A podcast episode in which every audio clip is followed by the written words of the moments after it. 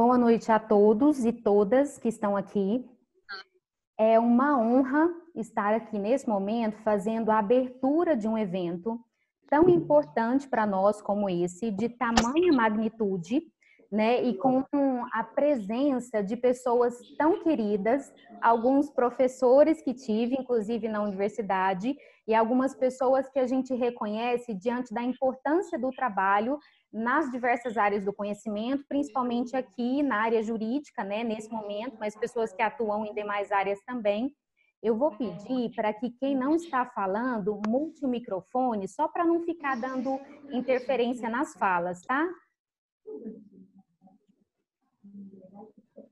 Ainda tem um microfone vazando o áudio.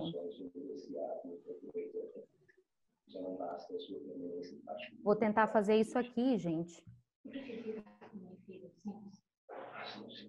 Isso, fica tranquila. Eu faço, você continua a fala. Ótimo, obrigada, Riva.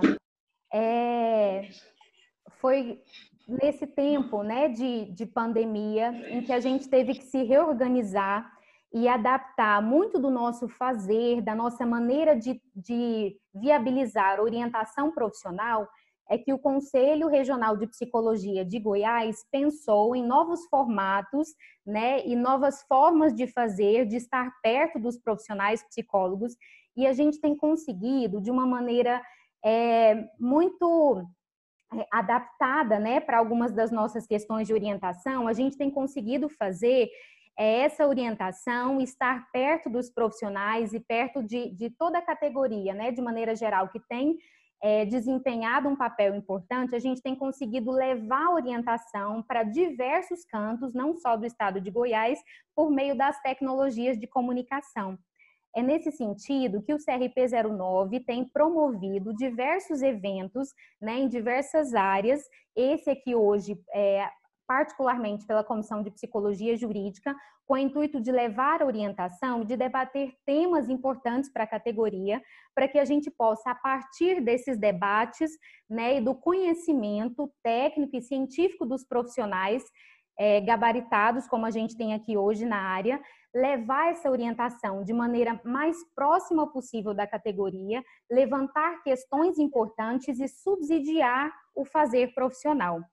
Para mim, como disse para vocês inicialmente, é uma honra estar aqui como vice-presidente do Conselho Regional de Psicologia, podendo promover, junto com a Comissão de Psicologia Jurídica, né, e os diversos palestrantes que, teremos, que temos aqui hoje e teremos amanhã, em dois períodos, é, esse momento de debate de orientação profissional e de melhoria no exercício profissional a partir da escuta de diversas experiências, de modos de fazer e de orientação que a gente tem no âmbito da psicologia jurídica. Nesse sentido, eu declaro aberto o primeiro seminário sobre alienação parental do Conselho Regional de Psicologia Nona Região. Para vocês que tiveram acesso à programação, nós teremos hoje mesas, a mesa redonda Famílias em Litígio, separação, divórcio, contribuições da terapia de famílias e casais. E nós contaremos hoje com os palestrantes que já estão aqui conosco, que é a Analice de Souza Arruda, a Ângela Dolores Baiocchi, a Melissa Pereira Davi Souza, a Vera Lúcia Morcelli e o Sérgio Bittencourt Maciel antes de dar início às falas e de passar a fala para uma das idealizadoras desse evento, que é a presidente da Comissão de Psicologia Jurídica do CRP 09, a Karen Michelle Esber, eu quero passar a palavra para nossa convidada e receber com muito carinho a Marina, que está aqui como representante do Conselho Federal de Psicologia, a quem eu passo a fala nesse momento para fazer algumas considerações. Marina. Já estava esquecendo de ligar o microfone aqui, gente. Estão me ouvindo bem? Então vamos lá. É, boa noite a todos e a todas. Eu sou Marina Ponivas, né? Sou conselheira do CFP, também sou, sou psicóloga jurídica, atuo no DJ do Paraná. Sou daqui de Curitiba, por aqui está bastante frio. Estou vendo que tem pessoal de casaco por aí também. Eu gostaria de agradecer a Karen, né, pelo convite parabenizar o CRP 09 de Goiás, que nesse momento tão, tão adverso, né, que a gente está vivenciando com, com a pandemia, conseguiu organizar esse, esse evento, esse debate tão importante. É, de fato, nós precisamos lançar mão né, de outras estratégias que nos mantenham aí em diálogo constante com os psicólogos e as psicólogas e também com a sociedade. E o debate né, da, da alienação parental é um debate bastante complexo, é um campo em disputas, né, pelo movimento de mulheres, o movimento de pais, instituições e profissionais do direito, é, movimentos também da, do direito da infância e da adolescência e também né, no, no Congresso Nacional. Há três projetos de lei né, no Congresso Nacional que tramitam atualmente, dois deles que pedem alteração do texto da lei sobre alienação parental e um deles que pede a revogação. E nós, é, do Conselho Federal de Psicologia, nós entendemos que a psicologia tem e muito a contribuir com, com esse debate. Né?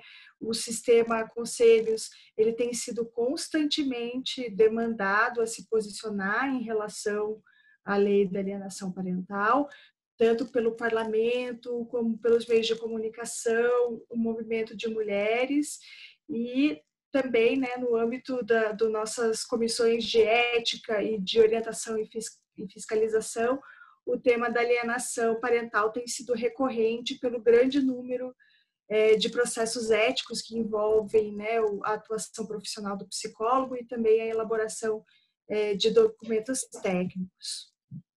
É, a categoria também apontou, né, no, no, nosso Congresso Nacional da Psicologia, que é um importante espaço democrático da nossa profissão, né, a necessidade e a importância de a gente promover espaços de discussão sobre essa temática, com deliberações que aconteceram em 2016 e também agora em 2019. O CNP é um congresso que acontece de três em três anos e todas as diretrizes e deliberações desse congresso orientam as gestões né, do CFP e do CRP nos seus próximos três anos. É,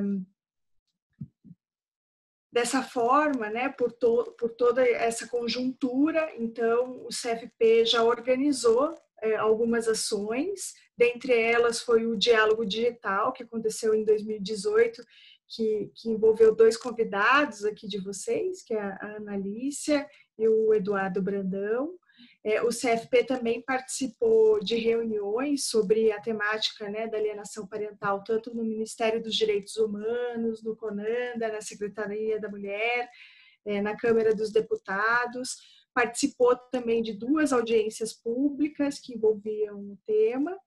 É, e ainda na gestão passada, né, produziu o caderno de textos geradores de debate é, e já deu início, né, um pontapé inicial na discussão sobre o tema dentro do sistema conselhos para depois, posteriormente, então, a gente produzir uma nota técnica orientando a categoria é, sobre o tema.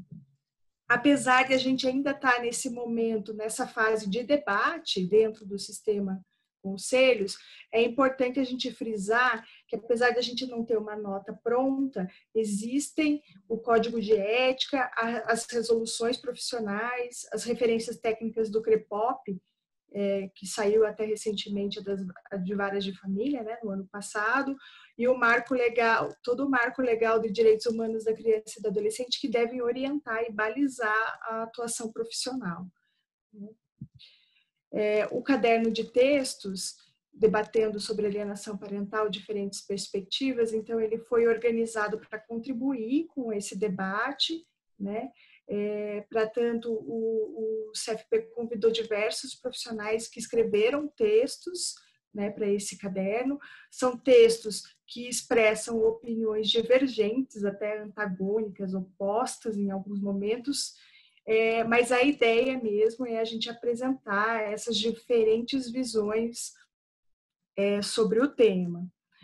A construção, então, da, do, da nota técnica, ela vai partir a, é, desse, desse princípio democrático, do amplo debate entre os conselhos regionais. Né? Então, a última reunião que a gente realizou com todos os CRs, é, lá no, no CFP, a gente orientou então que todos os CRs promovessem esse debate no seu estado, então que bom que o CRP né, de Goiás conseguiu é, organizar, apesar desse momento né, tão, tão difícil, é, organizar esse debate virtualmente, né, envolvendo tão, tantos especialistas, né, que foi, foi fantástico. É, também oportunizou né, a divulgação desse caderno de textos. E aí a ideia é que, com a síntese desses debates que acontecerem em todos os regionais, que seja enviado um relatório né, para o CFP que vai subsidiar, então, a construção né, dessa nota técnica. Essa nota técnica, assim como todos os documentos né, que são é, produzidos pelo Conselho Regional de Psicologia, né, as resoluções, enfim, elas devem passar pela APAF, que é quem vai deliberar pela sua aprovação. A APAF é uma assembleia de políticas da administração e das finanças, que envolve todo o sistema conselhos, e aí todo o sistema é, participa dessa construção aí, então, é, que é super importante e coletiva, né? Então, para finalizar a minha fala, eu sei que a gente tem um monte de de, de, debate aí pela frente. Eu quero parabenizar mais uma vez né, o CRP09 e desejar para todos e todas um, um, excelente debate, que ele seja super respeitoso e que a gente consiga né, é, construir um, um espaço aí cada vez mais democrático. Obrigada. Obrigada, Marina. É, eu quero agradecer aqui a sua presença no evento conosco, né, a sua disponibilidade de participação e, em seu nome, agradecer o apoio do Conselho Federal de Psicologia para que a gente pudesse promover esse espaço de debate, de escuta e de discussões desse tema tão relevante para nós. Eu quero passar a fala agora para Karen, que é a presidente da Comissão de Psicolo... Especial de Psicologia Jurídica, para que ela faça as considerações. Boa noite, pessoal. Boa noite. Esse é o primeiro seminário sobre alienação parental do Conselho Regional de Psicologia da Nona Região. Meu nome é Karen Michel Esber, eu sou presidente dessa comissão, que é a Comissão Especial de Psicologia Jurídica, que está organizando esse evento, e sou presidente também da Comissão de Orientação e Ética do Conselho Regional de Psicologia. É uma alegria e um orgulho estar aqui, organizar esse seminário e participar desse seminário. Escutar o que essas pessoas maravilhosas que foram convidadas têm para nos falar sobre esse tema, que é um tema muito, muito, muito complexo. É um tema de extrema importância e nós, psicólogos, fomos chamados para dar conta desse tema pelo judiciário e pela sociedade. Não existe consenso, há diferentes posicionamentos teóricos e metodológicos e éticos e científicos. Como presidente da COI, eu tenho testemunhado, a COI, que é a Comissão de Orientação e Ética, eu tenho testemunhado vários colegas serem representados por pacientes em processos éticos que eu considero graves e sérios para todos nós nos quais esses psicólogos são é, muitas vezes chamados pelo judiciário para proferir, entre aspas, certezas, certezas que nossa ciência não nos permite. Mas de uma coisa, é, uma coisa fica clara para mim: no decorrer do exercício profissional do psicólogo e da psicóloga, a última coisa que se espera é que a gente potencialize o conflito dessa família, que já vivencia uma fragilidade e já vivencia essas relações estremecidas. Esse é um assunto que requer muita cautela e prudência de nós profissionais, por isso nós fizemos questão de convidar psicólogos para estarem aqui conosco psicólogos que têm atuação e pesquisas importantes na área, de maneira a dar luz a um tema que ainda é obscuro até mesmo para nós. Discutir o exercício profissional da psicologia na atuação com alienação parental é o objetivo deste nosso seminário. O objetivo, novamente, é discutir o exercício profissional da psicologia a partir dos eixos propostos pelo Conselho Federal de Psicologia. Com isso, com esse evento, estamos dando uma resposta à demanda do Conselho Federal de Psicologia, que chamou representantes de todos os regionais do país no final, é, no final de 2019 para que trouxessem esse debate no campo é, dos regionais, para que a gente possa, de forma democrática e respeitosa, construir um posicionamento técnico, científico e ético da categoria profissional à sociedade. Teremos sete eixos de discussão é, que vão ser é, falados ao longo da nossa programação temos um formulário que fizemos no Google Forms. Eu vou colocar o link no chat. Todo, todo uh, período eu vou estar tá retomando com vocês a história desse formulário. Gente, por favor, preencham o formulário. Esse formulário é extremamente importante para que a comissão possa sistematizar o que esses participantes desse seminário aqui pensam sobre o tema a partir dos sete eixos. Uh, e que a gente possa, então, devolver o nosso posicionamento do regional de Goiás para o federal. Muito obrigada pela presença de todos e todas. Muito obrigada aos palestrantes, que são pessoas é, que eu tenho muito apreço, são professores que já foram meus professores, então tenho um carinho muito grande pelos palestrantes e conheço muito bem a capacidade de cada um de discutir esse tema que está sendo pautado aqui. Então, Cris, eu não sei se você quer falar mais alguma coisa, mas se você não quiser, eu já vou chamar a nossa primeira palestrante. Pode chamar? Então, vou convidar a palestrante Analice de Souza Arruda é, para falar um pouquinho para nós sobre o tema famílias, divórcio e litígio. Analice, Karen. com você. Karen, antes da Analice, só um minutinho, Analice. Tem muita gente enviando no chat os nomes e presenças. É, eu queria avisar para vocês, gente, não precisa a gente está registrando a presença de vocês e o certificado de vocês vai estar disponível no Simpla a partir de quarta-feira da semana que vem, ok? Desculpa, Alice. Que isso, Leonardo, sem problema nenhum. Boa noite a todos e todas. Ah, em nome da, da Karen, eu agradeço ao CRP 09, nossa casa, né?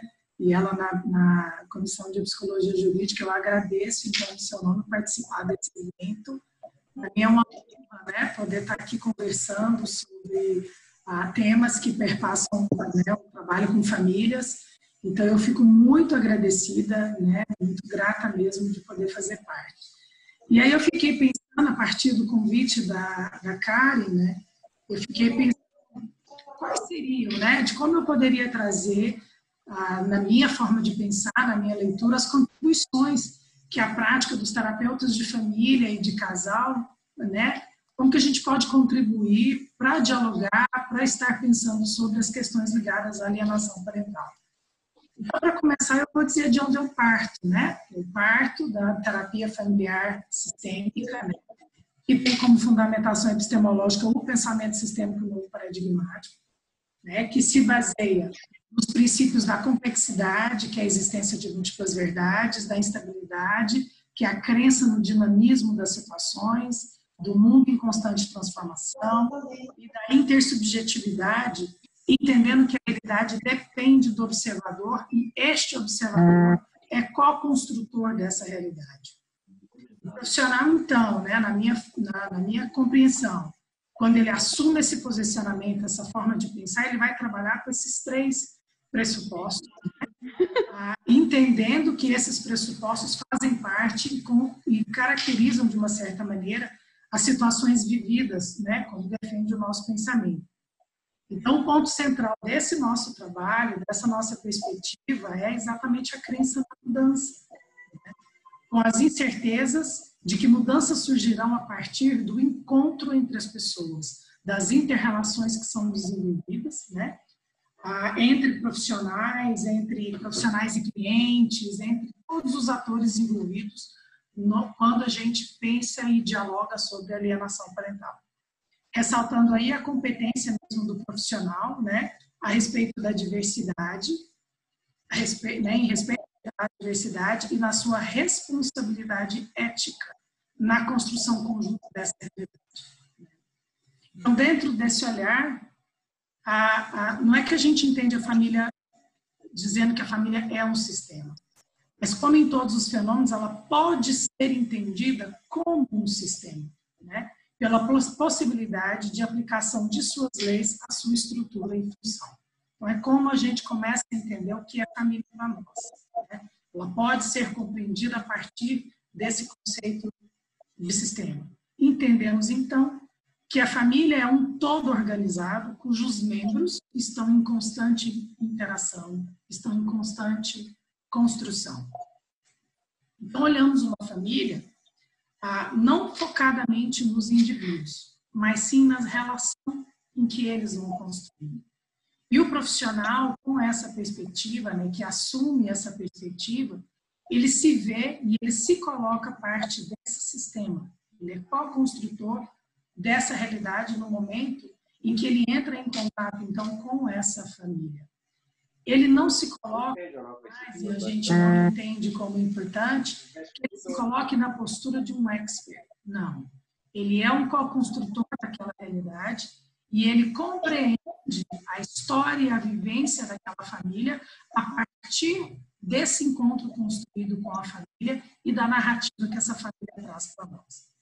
Então, estar incluído nesse sistema significa não interferir de fora dele.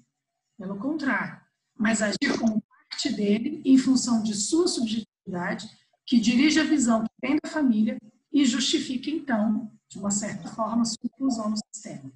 O que exige a autorreflexividade do observador. Né? Ele precisa olhar sobre si mesmo, constantemente revisando e entendendo o impacto que as narrativas ali relatadas têm impacto ah, na forma dele se construir também como pessoa como sujeito e como profissional. Consideramos também, dentro desse olhar, que os padrões de repetição entre as gerações se dão por transmissão intergeracional e referem-se a algumas questões ligadas ao que nós chamamos de lealdades familiares. Se relaciona às crenças, aos valores, aos mitos, aos tabus, aos segredos, né, que são passados e pode ou não, aí vai depender de cada família, pois vivemos num contexto diverso, né, de diversidade, né, de pluralismo familiar, pode então se repetir de uma geração a outra. Essas dinâmicas relacionais, elas jamais, no é. nosso olhar, elas podem ser consideradas em termos de polaridade, de certo e errado, de bom ou ruim, de ah, é, é, superior ou inferior, jamais considerando né, esses aspectos fixos. Então, a partir dessas reflexões introdutórias, é. dessa, dessa, dessa origem, né, da onde partem essas minhas reflexões, penso em contribuições que a terapia de família, e aí eu vou ousar dizer né, que eu, Analice, penso que a terapia de família pode a, ah, contribuir para a gente entender melhor a, os contextos, diversos contextos da alienação parental, o primeiro ponto que eu vejo como grande contribuição e que é, é muito importante que os terapeutas de família defendem é exatamente o respeito aos direitos essenciais das crianças, dos adolescentes, mas também dos pais, com relação a afeto, convivência, né, não afastando pais e filhos, né, no momento em que o processo vai ser conduzido. Mas, se caso necessário for, aplicando um direito, né, o, entendendo o direito de uma visita assistida que, num determinado momento, se não estiver nenhuma né, possibilidade de qualquer situação de violência com a criança ou com o adolescente, entendendo que essa visita ela pode ser ah, um, um, instrumento, né, para que, em razão um, de um menor prejuízo, tanto para os pais, quanto para a família extensa, quanto para as crianças, né? mas lembrando que em casos de situação é, de violência contra a criança, jamais, né? Então, a gente precisa entender que cada caso precisa ser compreendido de uma forma diferente. Por quê? Afinal de contas, a gente sabe que os atos, né, esses, esses atos de violências, eles têm uma, uma, um fator importante, né, de não poderem acontecer em hipótese alguma com ah, crianças e adolescentes, aliás, com ninguém eu entendo, né, não só com crianças e adolescentes. Segundo ponto que eu acho que a terapia de família contribui, né, um profissional ah, que vai atuar nessa área e que, que adote o pensamento sistêmico como a sua, a sua fundamentação epistemológica, entender que os temas tratados nos estudos sobre alienação parental, e aí eu não gosto muito de usar o termo síndrome, eu, eu prefiro usar alienação parental mesmo, a partir das relações familiares, da garantia dos direitos de todos os seus membros, compreendendo de forma, né, na totalidade, o contexto familiar sem dividi-lo, né? sem fragmentá-lo. Avançando, então, dessa compreensão de culpados e inocentes para uma, para uma compreensão que envolva o desenvolvimento da corresponsabilidade desses pais no conflito, né? o qual revela, então, essa dimensão relacional de todos os atores envolvidos. Penso ainda né, que devemos observar, sem dúvida, as, as especificidades do caso, as dinâmicas relacionais envolvidas em questão, essa corresponsabilidade parental e os interesses daqueles que adotam alienação parental como estudo argumentativo que impede um olhar mais aprofundado nessa situação conflituosa ou nos vários contextos conflituosos que o divórcio acaba ah, provocando nas famílias. Entendo né, que o divórcio ele se caracteriza por uma dinâmica relacional com altíssimo nível né, de conflito entre o, o, o ex-casal que não consegue muitas vezes fazer essa separação, né, dessa entender que eles continuam pais, mas apesar de serem ex-casal, e que muitas vezes é, eles tentam né, sustentar verdades absolutas e acumular provas um contra o outro, né, não se mostrando nem um pouco disponível para flexibilizar, para negociar, para mediar ou para conciliar suas opiniões. Então, neste contexto, né, nessa leitura sobre o divórcio, perceba a necessidade de se criar, né, que eles acabam criando, né, de apontar culpados com o objetivo de estabelecer uma relação de ganha-perde, né? Um vai ganhar e o outro vai perder nessa disputa. Então, muito do foco desse casal está ligado diretamente a essa necessidade de tripudiar em relação ao outro, e aí fazem uso, uso muitas vezes, né, desses instrumentos. Então, esse subsistema parental, muitas vezes preso nessa dinâmica, né, acaba por incluir os filhos nesse contexto. E não consegue, muitas vezes, diferenciar as suas necessidades das necessidades das crianças e dos adolescentes envolvidos nesse processo. Então, penso que no, a, a, o que a gente pode perceber nesses casos é uma influência sistemática mesmo de um desses pais, né? ou às vezes até dos dois, num jogo que só na cabeça deles eu acho que é possível compreender, né? desejando o afastamento do outro né, sobre os filhos, utilizando-se muitas vezes desse vínculo afetivo forte, né, dessa ascendência que eles têm sobre os filhos, né? Fatos vividos muitas vezes pelo grupo familiar e muitas vezes endossados pelo, pela família extensa desse genitor, podendo muitas vezes provocar, eu entendo, uma confusão de emoções e sentimentos né, nessas, na, nas crianças e nos adolescentes e uh, muitas vezes a extensão desses sentimentos para outros uh, contextos familiares. Então, nessa forma de pensar, a, a gente, eu entendo que é importante se incluir pais e filhos, né? E a família extensa também, e até os profissionais que lidam com estas famílias, né? Como corresponsáveis por esse processo. Somos todos co-construtores dessa realidade, né? E ah, somos também responsáveis, se não ficarmos em alerta, por sua manutenção ou mesmo pela responsabilidade da perpetuação ou não ou da interrupção de todo o processo.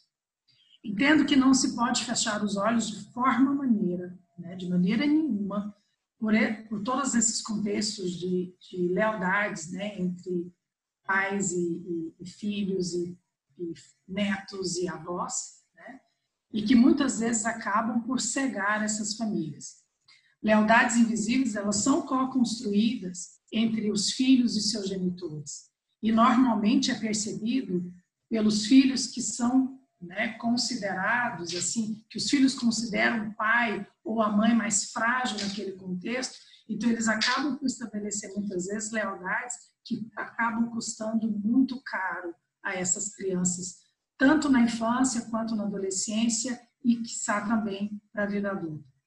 Em virtude disso, então, é preciso compreender a complexidade existente em tais casos e confronta a afirmação de que um né, pode conseguir estar e fazer suprir todas as necessidades em detrimento do outro. E isso a gente não pode ah, entender como sendo a, a regra.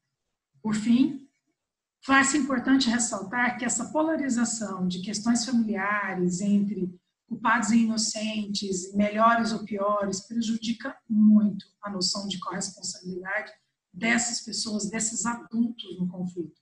Se refere, então, a essa dimensão relacional que o pensamento sistêmico nos ajuda a entender essa complexidade relacional que envolve as nossas famílias.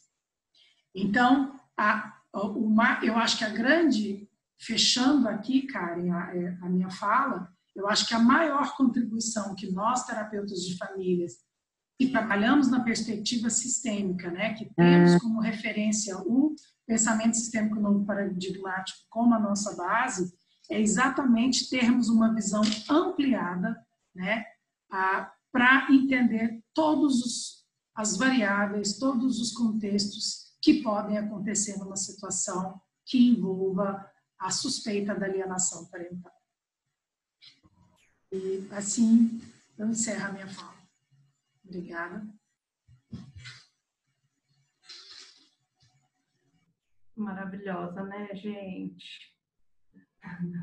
Muito obrigada pela sua fala. Eu estou tentando achar aqui o card para ver quem que é a próxima, gente. Perdão. Quem que é? Me ajuda aí, Cris. Eu que agradeço o carinho, cara. Nós que agradecemos a sua fala, Cris. Você está muda. Se for por ordem, é a Ângela. Por ordem alfabética. Angela, tudo bem. É, Ângela, por favor, a fala é sua. Obrigada. Boa noite, queridos colegas dessa mesa. Boa noite a todos os participantes que vieram, né, que estão aqui também e provavelmente vão colaborar com este primeiro seminário sobre alienação parental, promovido pelo CRP 9, que é o meu CRP, isso me orgulha bastante, né? É, particularmente, meu agradecimento à Comissão de Psicologia Jurídica deste conselho, na pessoa da Karen Michel Esber, né? Que preside essa comissão, por toda a sua dedicação que eu acompanhei, o quanto isso, montar é, é, o que nós estamos vendo hoje, amanhã, foi um trabalho longo e dia após dia, final de semana, né? Então, parabéns, Karen. Né? Foi muito forte a sua, sua intenção e deu nesse belíssimo resultado, né? É, e também, Karen, por acompanhar a sua trajetória, né? Eu também quero homenageá-la por ser uma trajetória sempre ao lado da família, sempre ao lado da mulher, sempre a favor das crianças, dos adolescentes e sempre defendendo a não violência, defendendo a paz e o amor universal. Então, acho que todo esse resultado aqui, Karen, é a sua trajetória, a sua cara, tá? Parabéns e muito orgulho por você estar tá aí no nosso conselho, tá? A minha trajetória de como psicóloga, como educadora, tem mais de 40 anos como psicóloga, né, de crianças, adolescentes e as suas famílias. Esse, essa dedicação a esse universo, né, me trouxe também ao ambiente psicojurídico no qual veio somar a minha trajetória e veio é o que eu também trabalho hoje bastante, né?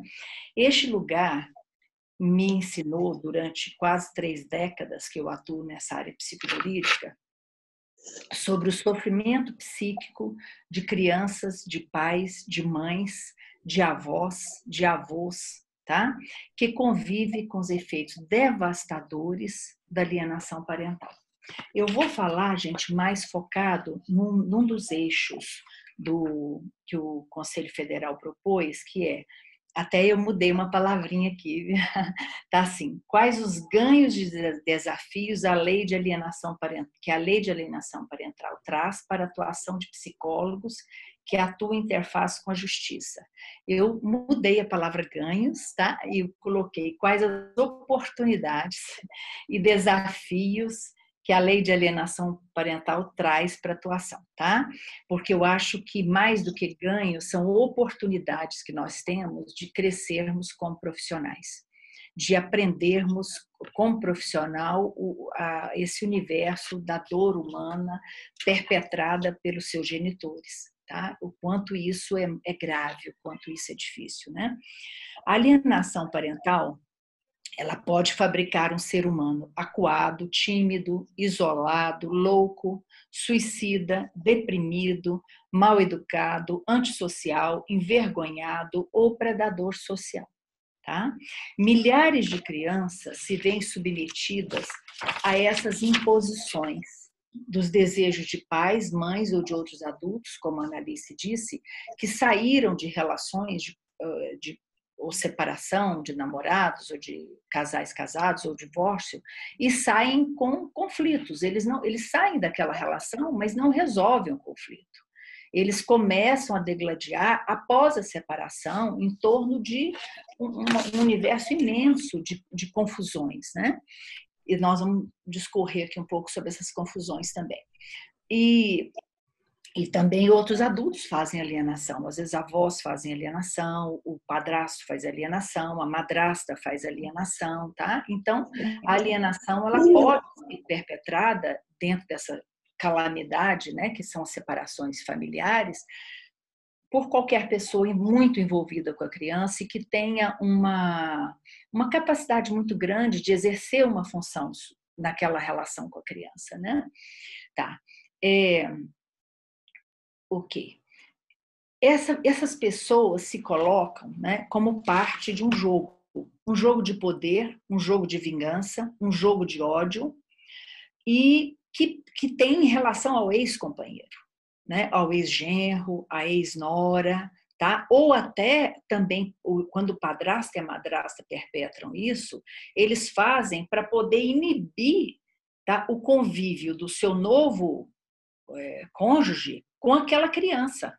Tá? Então, também existe a alienação perpetrada por padrasto e madrasta, que querem que aquele eh, parceiro ou parceira fiquem exclusivos ali, né? Então, começa a boicotar que a criança tenha os vínculos com a, com a mãe ou com o pai. Tá? É, onde esse filho pode ser manipulado de várias maneiras para se obter a vitória que se pretende alcançar. E essa vitória geralmente é uma carga de subjetividade que nem sempre vem explicitada nos processos ou nos pedidos processuais. Nem sempre está claro da onde é que vem tanto ódio, da onde que vem tanta vingança, da onde que vem tanta necessidade de, de, de aprisionar essas crianças e adolescentes dentro de um território de, de, de vingança e de maldade. Né? Tá. Na terapia familiar, nas perícias, nas técnicas de mediações com relacionamentos prejudicados né, por, pela alienação parental, muitas vezes nós encontramos situações impenetráveis.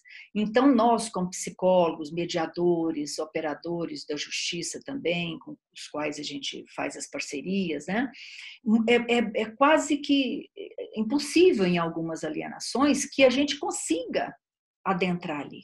Tá? Tamanha a rede de, de, de proteção e de embate que se cria. Né? É, são, às vezes são congeladas do ponto de vista do vínculo desfeito de parentalidade alienada. Então, ao se alienar, se desfaz aqueles vínculos, e muitas vezes nós não vamos conseguir o êxito, nem a lei vai conseguir. Né? embora a lei se exerça, não consegue resolver o impasse da alienação. Então, o impasse da alienação ele, ele vai além do que a gente é, imagina. Né? Nestes impasses, a lei tem seus limites para contornar o drama que foi instalado pela alienação parental. E os psicólogos, terapeutas de família ou mediadores terão um longo trabalho que pode não chegar ao reencontro dos vínculos minados entre pais, mães, avós, madrastas, padrastos, alienadores. Tá. As oportunidades que eu acho, né, que eu mudei o nome, não botei ganhos, né? As oportunidades que eu acho assim que nós como psicólogos podemos é, aprender nesse território dos conflitos familiares com alienação parental. Um, né, enxergar de forma caleidoscópica a realidade que envolve o universo que chamamos família e seus sistemas de construção e relacionamento. Então, tudo isso que a Annalise falou, né, que é o olhar do, do paradigma sistêmico e construcionista social, né, tudo isso, no, no, quando nós vamos trabalhar com essas famílias, nós, nós temos isso na mão, né? Nós palpamos isso. Como é que se constrói a história de uma família? Como é que uma família chega a este ponto? Né? Tornar-se um profissional sensato e eterno aprendiz. É outra oportunidade que nós temos nessa convivência com o ambiente psicojurídico. Buscar não só nos referenciais, como também nas circunstâncias existentes, a história oficial e a história não explicitada. Então, nós vamos ter sempre as duas histórias quando convivemos com o ambiente psicojurídico. Desenvolver talento de escutar, entender e transmitir histórias de família. Inclusive, eu vi a Solange Diuana aqui, lembrei muito dela. Né, com as histórias familiares, né, que ela é uma boa contadora de história familiar. Tá. Conhecer e praticar abordagem multidisciplinar para colaborar com as decisões jurídicas sobre convivência familiar e o direito da criança e do adolescente. É outra bela oportunidade para essa prática. Trabalhar com pluralismo metodológico e com a construção social daquela família única, em seu modo de ser e de fazer as suas relações. Crescer como pessoa, como profissional, articulando diferentes áreas das ciências humanas: a psicologia, o direito, a filosofia, a sociologia, a história, a antropologia. Agora, alguns desafios. Lidar com o sistema axiológico de valores, a ética e a moral, o bem e o mal, o certo e o errado. Então, nós, como psicólogos, diante desse fenômeno da alienação parental e dos conflitos e danos que isso causa dentro de uma família, dentro das relações parentais, nós vamos ter que lidar com todo esse sistema de valor. E leva boas horas né, de trabalho, de estudo. É, os desafios também. Paradigmas pós-modernos que, ora, padecem por falta de profundidade conceitual, ora, estão incluídos no, no novo tempo de pensamentos e comportamentos líquidos, pós-modernos, como diz o nosso mestre Zygmunt Bauman, que nos levam a mudanças rápidas, diferentes, formas de interpretar a liberdade, a espiritualidade, as questões de gênero, a sexualidade, os papéis parentais, tornam o papel do psicólogo, frente ao desafio da alienação parental, um mediador pesquisador em tempos de pandemia.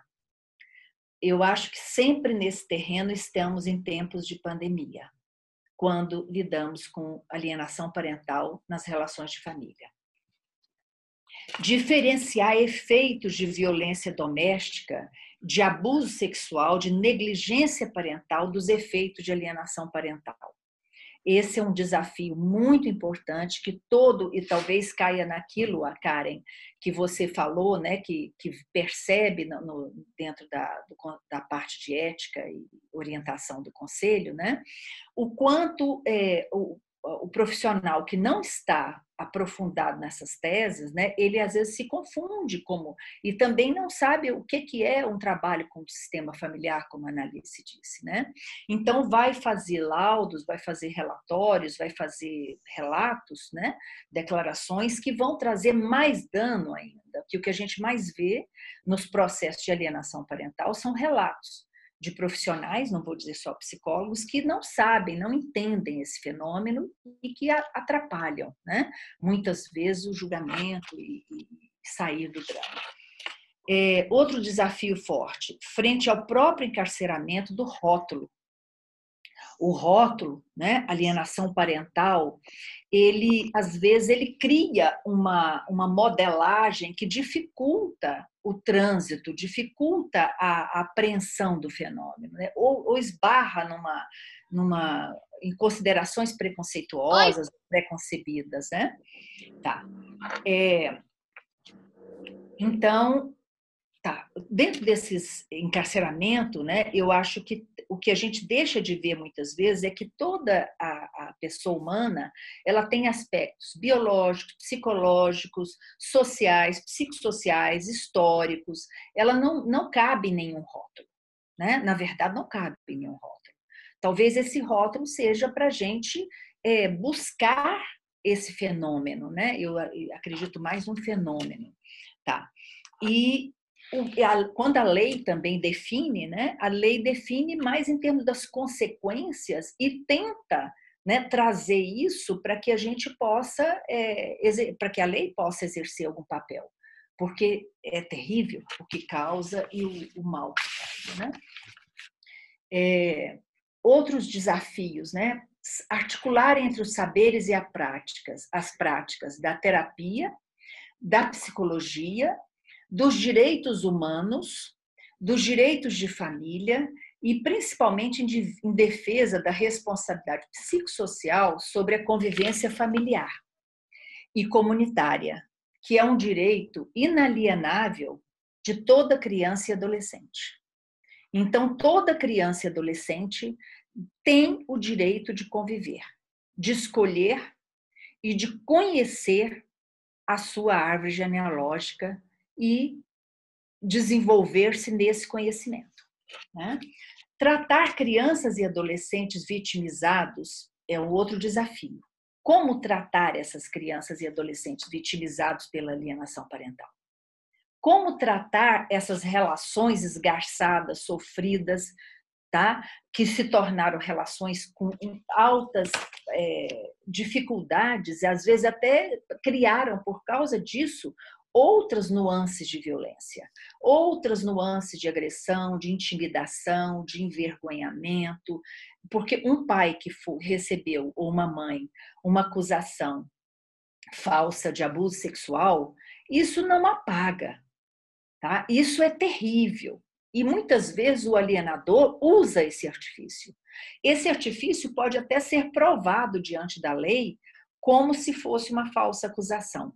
Mas isso não acaba dentro da pessoa que foi vítima e nem dentro da criança que foi vitimizada por essa acusação contra o genitor. Isso não acaba. Isso é uma herança maldita. Então, a alienação parental traz algumas coisas de, de consequência que muitas vezes o psicólogo ou o operador de justiça não conseguirão nunca deletar. É, por isso que eu acho que a gente tem que trabalhar na prevenção. eu, eu acredito mais na prevenção. Tá. É, a criança alienada é um refém do seu alienador, às vezes para sempre. Considerar que a psicologia não pode ter uma verdade pura, uma verdade única, uma verdade absoluta, uma verdade 100% é, objetiva. Isso é um desafio também. Nós não podemos considerar que nós damos conta de, de tamanha missão, né? que isso é impossível, para responder este diagnóstico de alienação parental, mas que podemos aproximar o campo sistêmico dos fenômenos sociais com os vínculos de família, onde afetos de amor e ódio se aproximam, o apego seguro e inseguro fazem suas cobranças e as diferentes subjetividades entram em conflito. É só. Obrigada. Muito bem, pessoal. É, só dar um recadinho aqui para todo mundo. Parece, e eu estava tentando abrir o formulário e eu não sei o que, que aconteceu, que ele desconfigurou. Eu ainda estou para entender isso. Então, eu, o que, que eu gostaria é, de propor? Que a gente, eu vou tentar retomar esse formulário hoje à noite e amanhã vamos ver que que ah tá. Alguém colocou um link aqui ó no chat. Eu vou ver agora e na próxima fala eu dou um posicionamento para vocês em relação ao formulário tá? Alguém perguntou qual que é o objetivo do formulário? Gente o objetivo é ajudar a comissão de psicologia jurídica a uh, sistematizar as discussões sobre alienação parental a partir dos sete eixos propostos pelo Conselho Federal de Psicologia, tá? Então, assim, esse encontro está sendo gravado, ele será degravado e a gente vai dar um retorno dessas discussões para o federal como um posicionamento de, dos participantes deste seminário, ok? É, agora, sem mais delongas, eu vou chamar a psicóloga Melissa Pereira David Souza, psicóloga, mestre em psicologia, especialista em psicologia jurídica, especialista em terapia de casais e famílias, pós em mediação e conciliação, mediação, conciliação e arbitragem de conflitos, docência universitária, avaliação psicológica com Rochat e outras técnicas projetivas, professora de graduação e pós-graduação dos cursos de Psicologia e Direito. Melissa, a fala é sua. Olá, boa noite. Estão me ouvindo? Boa noite, Melissa. Olá, que bom. É, fico muito feliz e, e honrada pelo convite da Karen é, a minha formação, né? Comecei em psicologia desde 2004. Minha especialização é em jurídica. Fiz mestrado também na área jurídica e desde a minha pós, né, já me deparei porque o meu campo de pesquisa é violência social e familiar e eu trabalhava com autor de violência sexual e me deparei com uma avaliação em que esse autor não era um autor de violência sexual. Ele era uma vítima da alienação parental. Isso em 2006. A lei no Brasil, né, ela é de 2010. Então, desde 2006, eu já venho pesquisando esse fenômeno que vitima tantas famílias. Não falo em síndrome, não, falo da alienação, antes da lei acontecer no Brasil. É, então, já sou pesquisadora da área de violência social e familiar, atuo na área desde 2006, formei em 2004, mas desde 2006 atuando na área. Estive também a, em algumas avaliações no Tribunal de Justiça, né, de 2012 a 2018, com processos da vara de família que acabam indo para o direito penal em função de denúncias de abuso sexual Atualmente, estou na gerência de saúde e segurança do servidor, então estou psicologia jurídica aplicada ao direito do trabalho, mas essas avaliações e perícias na vara de família é, é uma área que eu gosto e tenho muito interesse, né? Tenho vários orientandos de TCC e, e da pós fazendo trabalho de conclusão de curso nessa temática. Então, acho importantíssimo é, essa nossa conversa sobre alienação. Estava vendo a, a, as pessoas que estão entrando aqui, eu me sinto honrada em poder conversar com elas sobre o tema, que são pessoas que eu leio, que são referências no assunto. A professora Sandra passou por aqui agora, mas principalmente, assim, por falar em gratidão de pessoas que pesquisam essa área, queria agradecer a Ângela e a Annalise, que estão na mesa comigo, que foram muito importantes na minha formação, foram minhas professoras na graduação, e se eu for para os meus alunos um décimo de inspiração que elas foram para mim, eu já penso que serei muito feliz nesse sentido.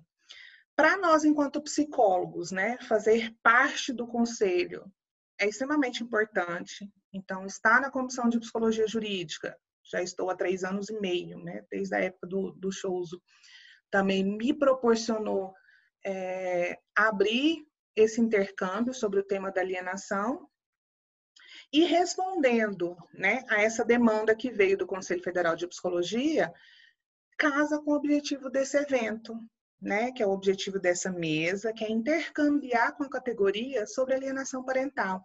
Tema complexo e controverso, dentre nós da própria psicologia. É, vou, me, vou me adentrar, né, vou estar mais especificamente no eixo 5, que fala em que medida a atuação do psicólogo, tal é prevista na lei da alienação parental, coaduna ou fere as normativas da nossa profissão. Então, enquanto psicólogo, eu acho que primeiro passo, vá no Código de Ética de 2005, artigo 1 que é os nossos deveres fundamentais do psicólogo. Só assumir responsabilidade profissional para atividades nas quais seja capacitado pessoalmente, teoricamente, tecnicamente. Quando fala pessoalmente, né, que psicólogo é você, terapeutizado? Você usa as suas atuações para resolver problemas inconscientes ou conflitos individuais.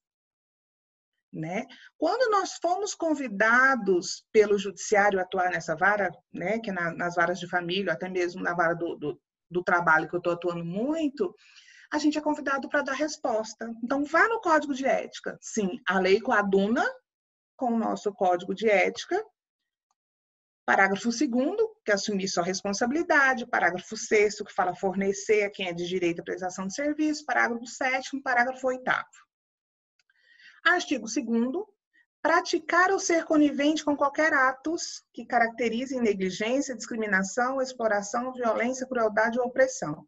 Isso é vedado ao psicólogo, segundo o nosso código de ética. Então, se a gente, num atendimento, numa perícia ou né, na, na, nas nossas áreas de atuação, for conivente com qualquer negligência, discriminação, exploração, violência, crueldade ou opressão, a gente está ferindo o nosso código de ética. E, nesse sentido, existe uma lei né, que tornou é, é mais público o tema, que já era debate desde antes disso. É, o Código Civil de 2015, né? Ele fala dos serviços do perito, então no artigo 473, ele, a, a, nós, enquanto psicólogos, temos um local para isso. Na lei, né, que, que trata da alienação parental especificamente, no seu artigo 5 havendo indício de prática do ato da alienação parental, é, o juiz, se necessário, vai determinar essa perícia, psicológica ou biopsicossocial, importantíssima. Mas nessas partes, então, eu venho falando desse eixo quinto, então todo o nosso código de ética, a lei em si, fala dessa função social do psicólogo. Então, nessa parte, para mim, fica clara a minha função enquanto terapeuta de família. Entender essa dinâmica conjugal e parental, que às vezes é diferente. A terapia de família auxilia nesse contexto por saber separar essas funções conjugais da parentalidade.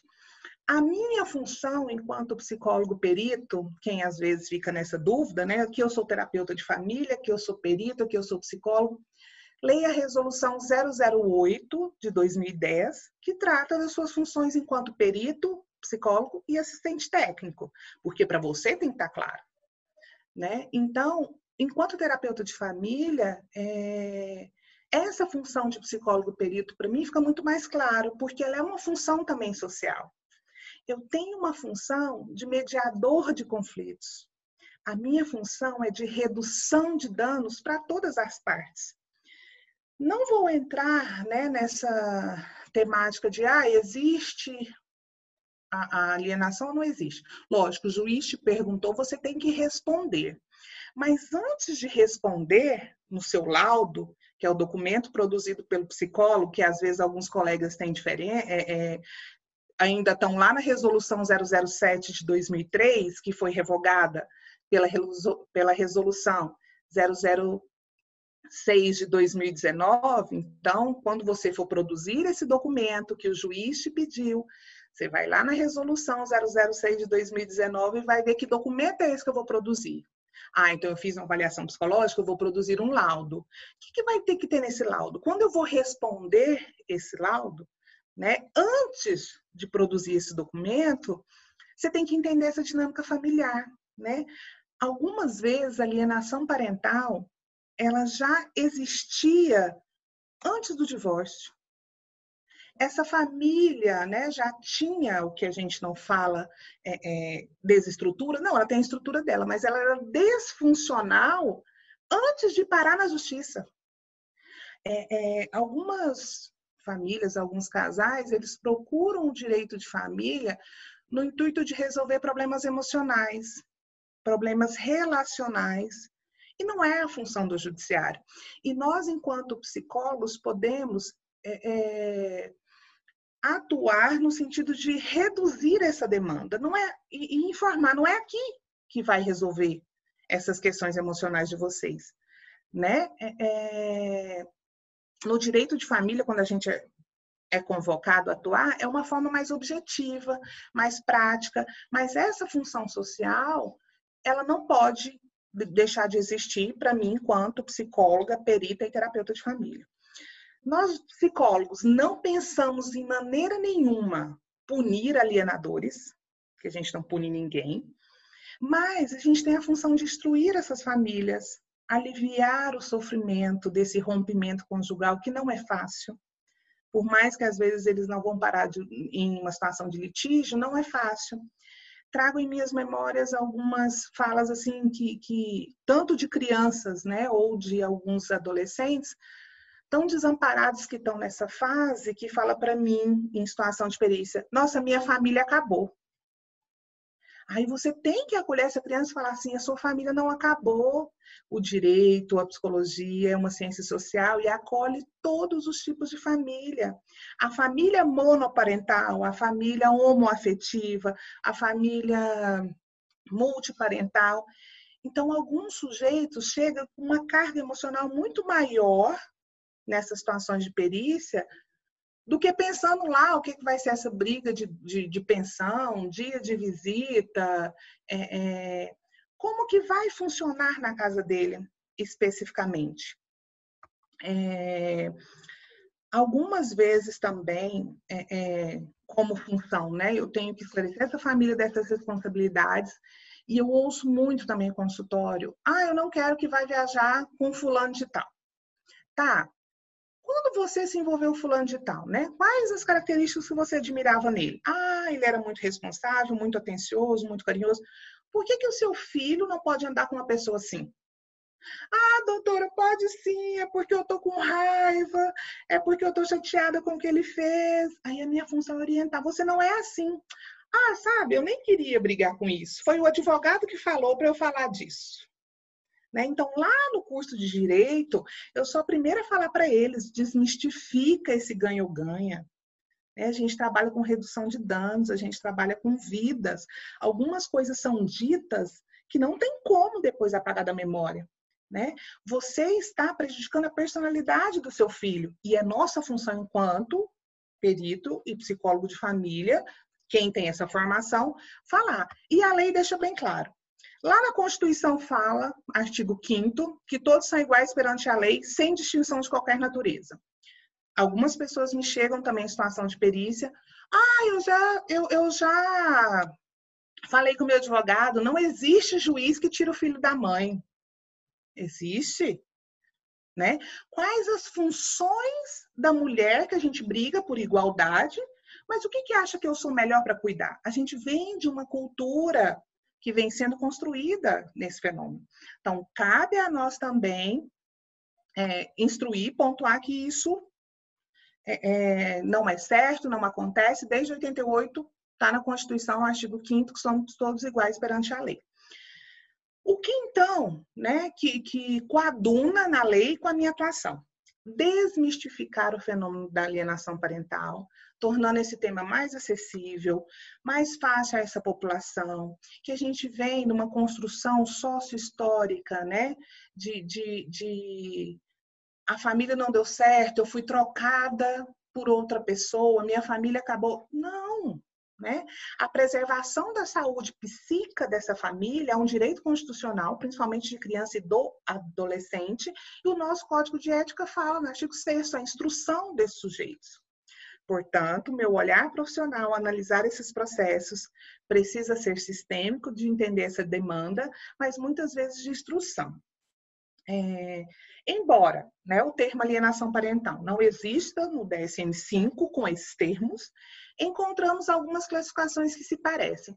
Então, quando eu tenho né, é, convicção e eu vou produzir esse documento para o juiz, às vezes eu informo sim, coloco é, é, algumas características que pode estar afetando. Se você colocar o um nome especificamente, pode acontecer o que está lá, a lei fala no seu, a lei da, da alienação para, fala no seu artigo 6 né, que pode inverter essa guarda. Então não é interessante você colocar alienação parental, que a nossa função não é punir, mas você pode colocar características que estão prejudicando essa criança. Algumas vezes, durante essa avaliação, a sua fala, no sentido de, de acolhimento, orientação, já poda algumas condutas inadequadas que essas famílias apresentam, e às vezes é, é, essa sua função já vai é, é desmistificar essa questão do judiciário de ganho-ganho trabalhando com redução de danos, que é melhor um acordo. E ao é, é, orientar essas famílias, como eu já disse, antes do divórcio, às vezes já acontece alienação. Então, conversar com esses adolescentes, né, os, as crianças hoje, é, elas são muito mais ágeis nesse sentido de dar nome aos sentimentos do que a gente era algum tempo atrás. Então a gente estava sentindo um certo incômodo, estava sentindo essa dor desse pai ou dessa mãe, não sabia nomear, não sabia nominar. Hoje as crianças já conseguem. Então, é, é, que fique bem claro, né, para todos nós essa função social de não punição do alienador, mas de acolhimento, e tendo a certeza que a psicologia foi para o direito para tentar auxiliar e a gente tem um papel muito social e colaborador nesse sentido. Tá bom? Obrigada. Algum, alguém perguntou aqui sobre Instagram, e-mail, eu vou passar para vocês. Tá bom? Obrigada a todos.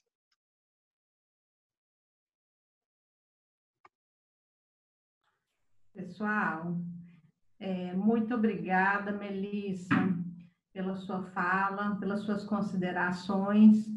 E agora eu vou convidar a nossa queridíssima professora Vera Morcelli, que foi minha professora e professora de um monte de gente que está aqui, eu tenho certeza.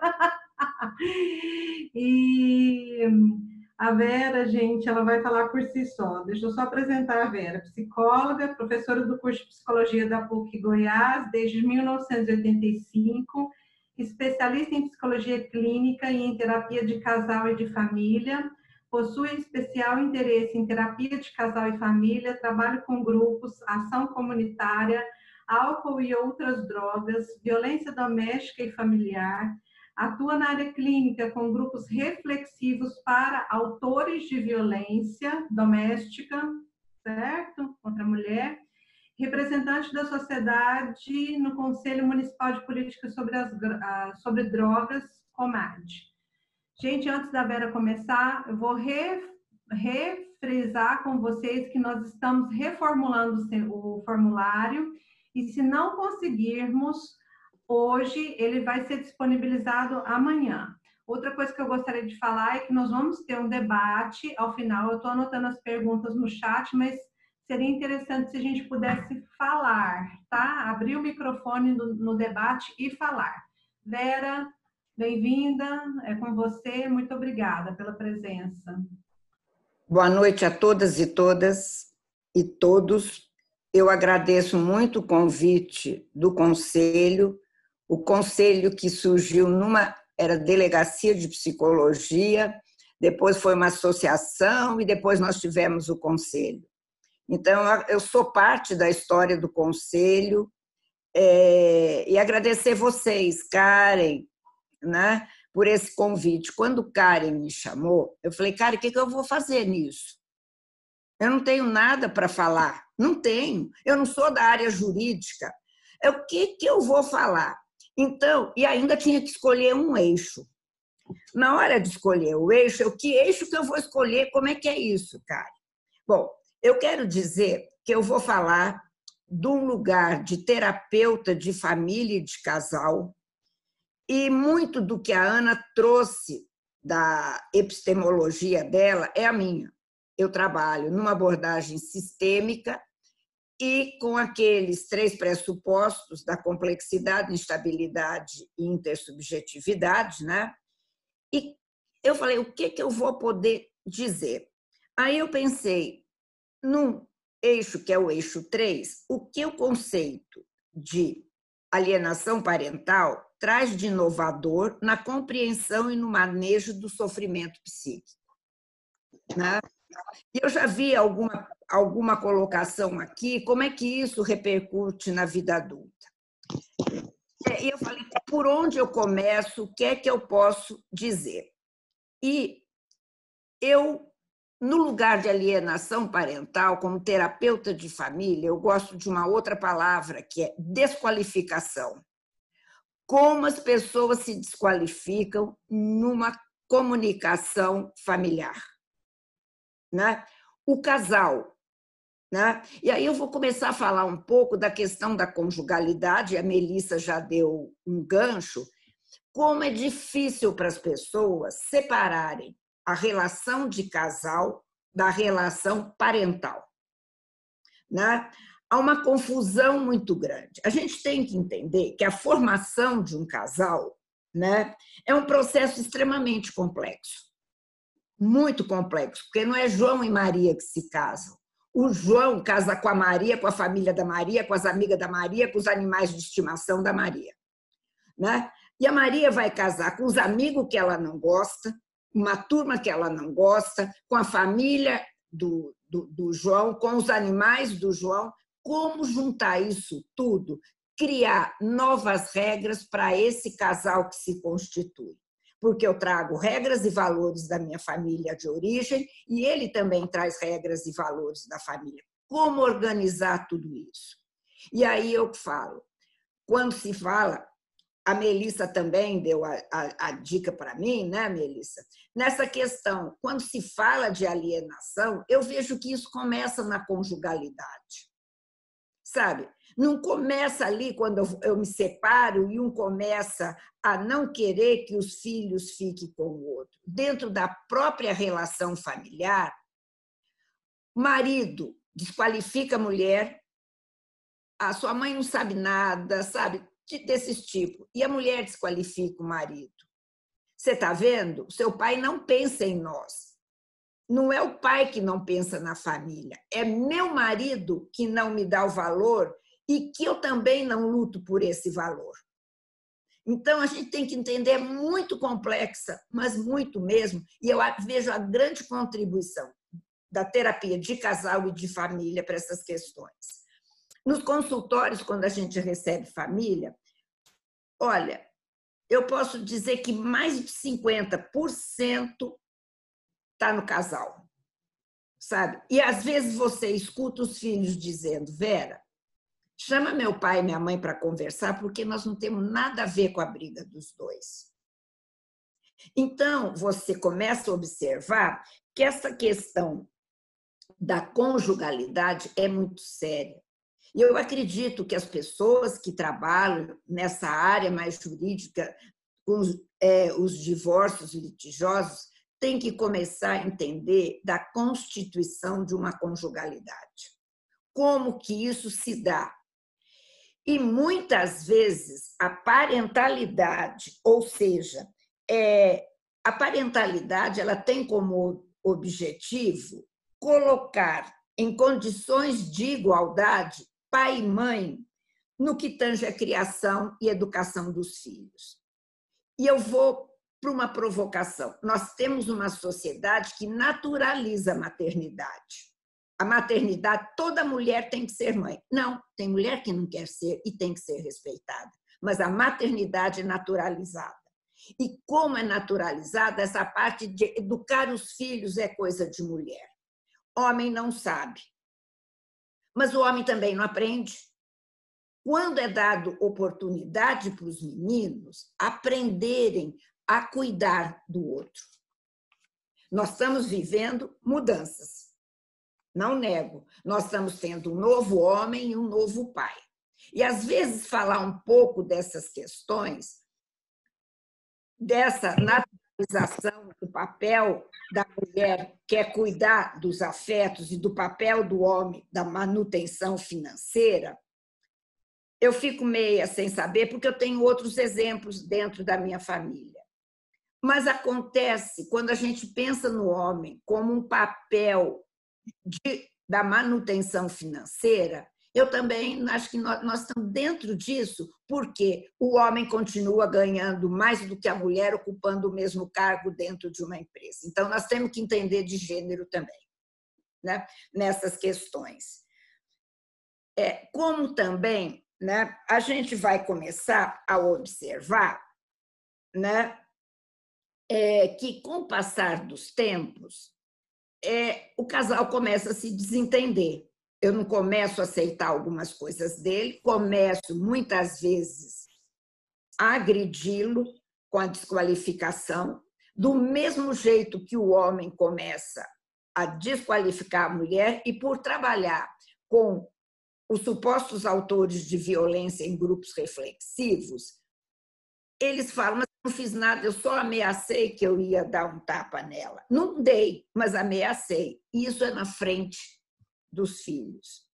E o que a gente observa nesses grupos é que, como existe, aí eu vou trazer um pouco da Lei Maria da Penha, que traz a medida protetiva, para buscar os filhos tem que ser alguém ou alguém levar por conta da distância que tem que ser mantida.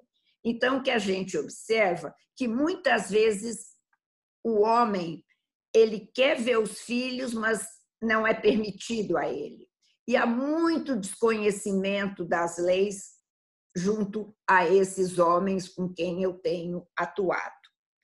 Bom, é toda aquela briga do casal e todas as minhas antecessoras elas disseram isso, toda briga do casal ela é deslocada para que é da parte de uma conjugalidade, ela é deslocada para a parentalidade.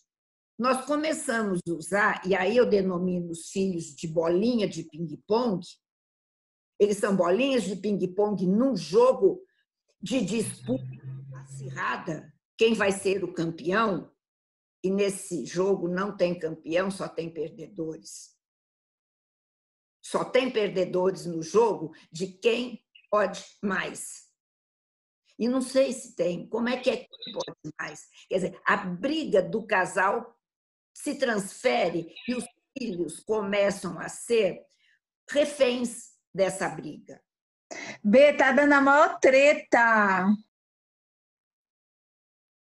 É, tá treta mesmo. É a treta do casal que você não sabe o que, que vai acontecer. Olha, minha filha, é uma treta que, coitado dos filhos. Aí os filhos chegam e falam assim: Vera, pelo amor de Deus, eu não aguento mais viver na minha casa, porque na minha casa eu tenho que escolher um lado. E olha, vocês também trouxeram aqui a questão da lealdade.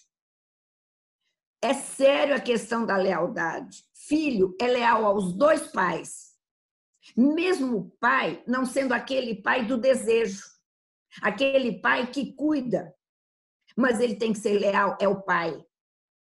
E vocês não sabem como é difícil, porque eu trabalhei também com meninos que, que cumpriam medidas socioeducativas e eles desconheciam o pai, eles xingavam, não é? Nós fomos coleguinhas É, e eles xingavam. O filho da, do meu pai ele só soube fazer e não cuida de mim. Quer dizer, você vê revolta. Eles querem essa figura de pai.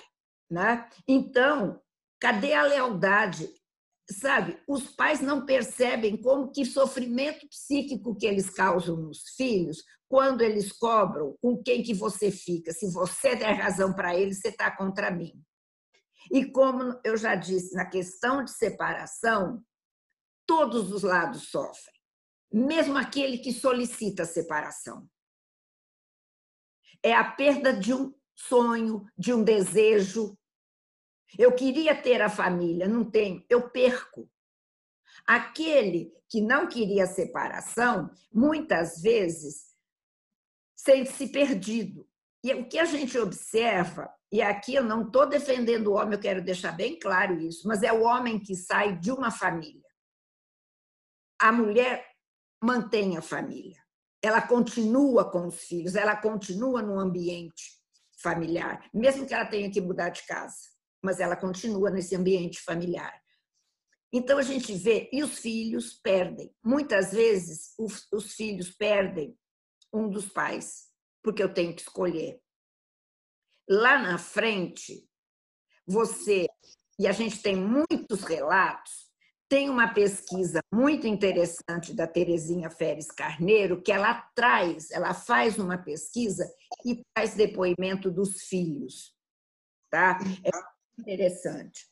Então, é, o que a gente vai ter que trabalhar, e quando o casal chega para uma terapia, é só o casal, não está a família, uma das coisas que eu digo, é, eu não garanto que a nossa terapia vai terminar com que vocês assim entendam. Isso também pode terminar numa separação.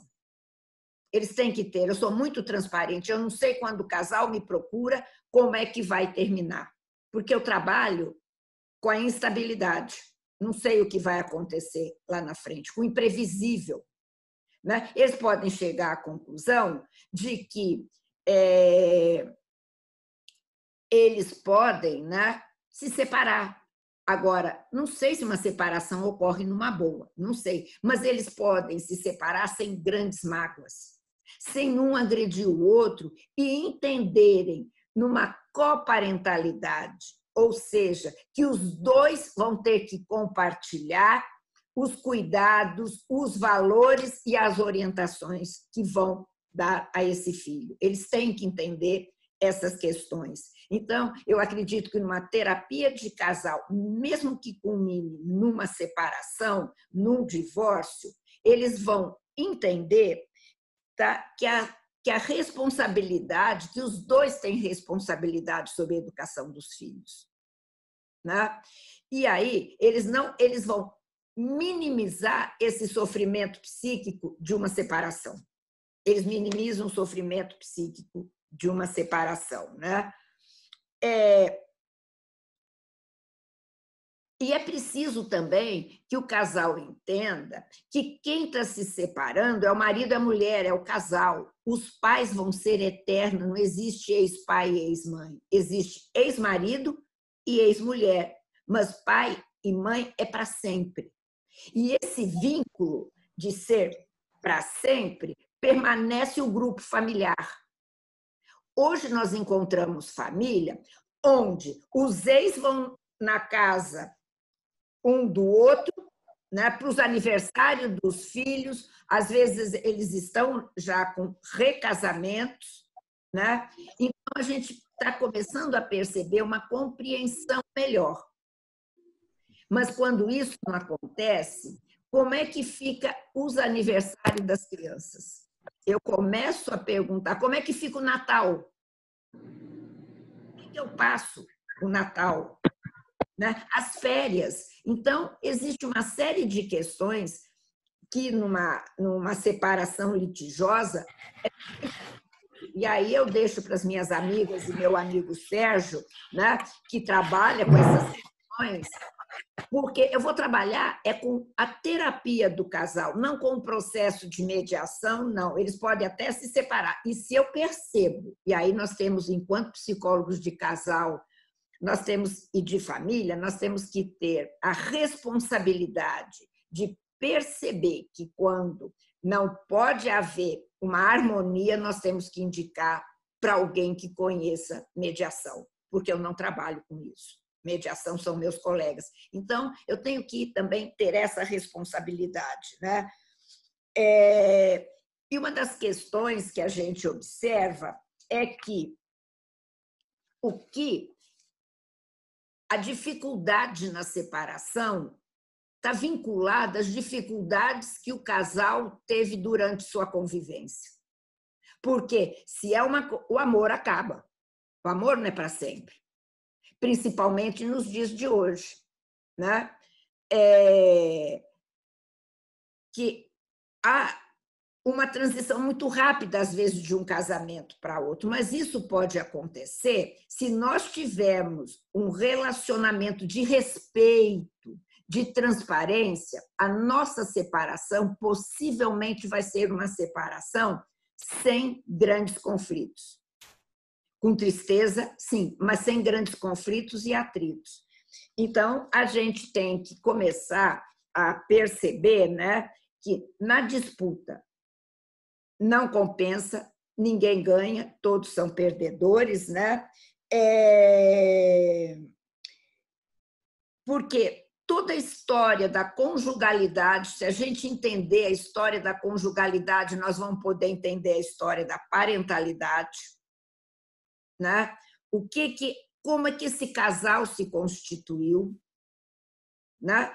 É, e nem sempre a gente às vezes namora muito tempo e quando depois você passa a viver junto, você começa a perceber coisas que você não percebia antes. E você tem o direito de dizer, olha, nós temos filhos, mas para a felicidade deles.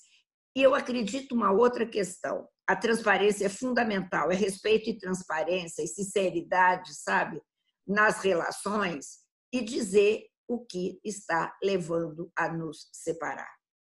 Porque é muito triste quando o pai arruma as malas.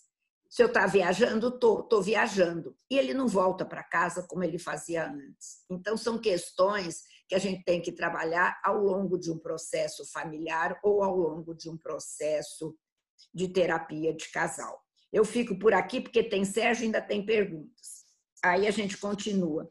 Mas vamos pensar um pouco nas questões de gênero, um pouco das questões de naturalização de papel de mãe e o papel de pai, como sendo alguém que cuida e o outro que mantém financeiramente, e pensar na confusão que nas famílias existe entre conjugalidade e parentalidade. Beijo para todos vocês e obrigado, tá, Karen? Agora não ficou tão difícil eu estar aqui. Obrigada, professora Vera. Sem mais delongas, eu vou chamar o Sérgio Bittencourt Maciel, psicólogo, especialista em psicologia clínica, terapeuta conjugal e familiar, psicodramatista, terapeuta sexual e de MDR, EMDR, perdão, especialista em abordagem no contexto judicial pela Universidade de Brasília, servidor do Tribunal de Justiça do Distrito Federal desde 1994, subsecretário da Subsecretaria de Atendimento às Famílias em Situação de Violência SUAF, Tribunal de Justiça, de, entre 2009 a 2016, subsecretário da Subsecretaria Psicossocial Civil, SUCIV, entre 2016 a 2017, coordenador substituto da Corregedoria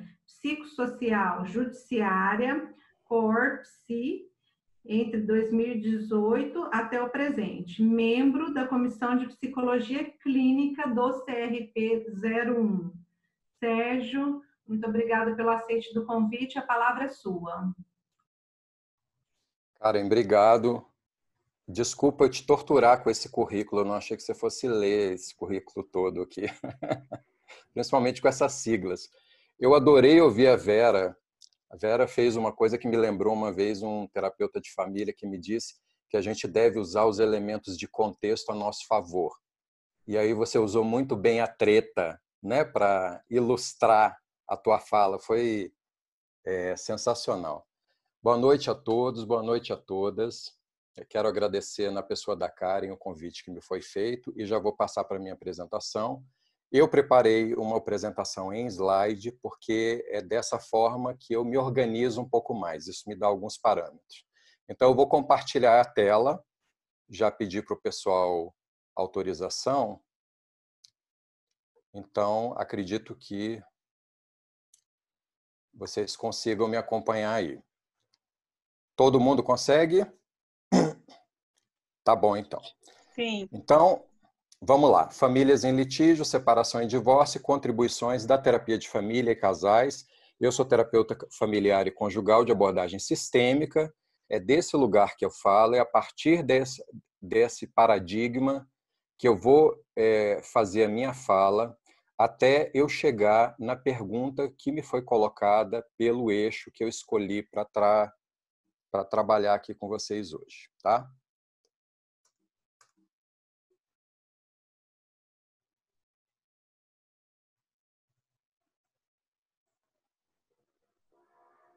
Gente, só um pouquinho que eu estou compartilhando a tela, mas ela não passou.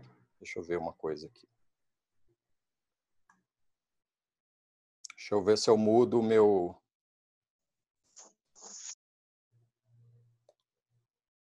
Vou ver se eu mudo o meu formato para ver se eu consigo passar.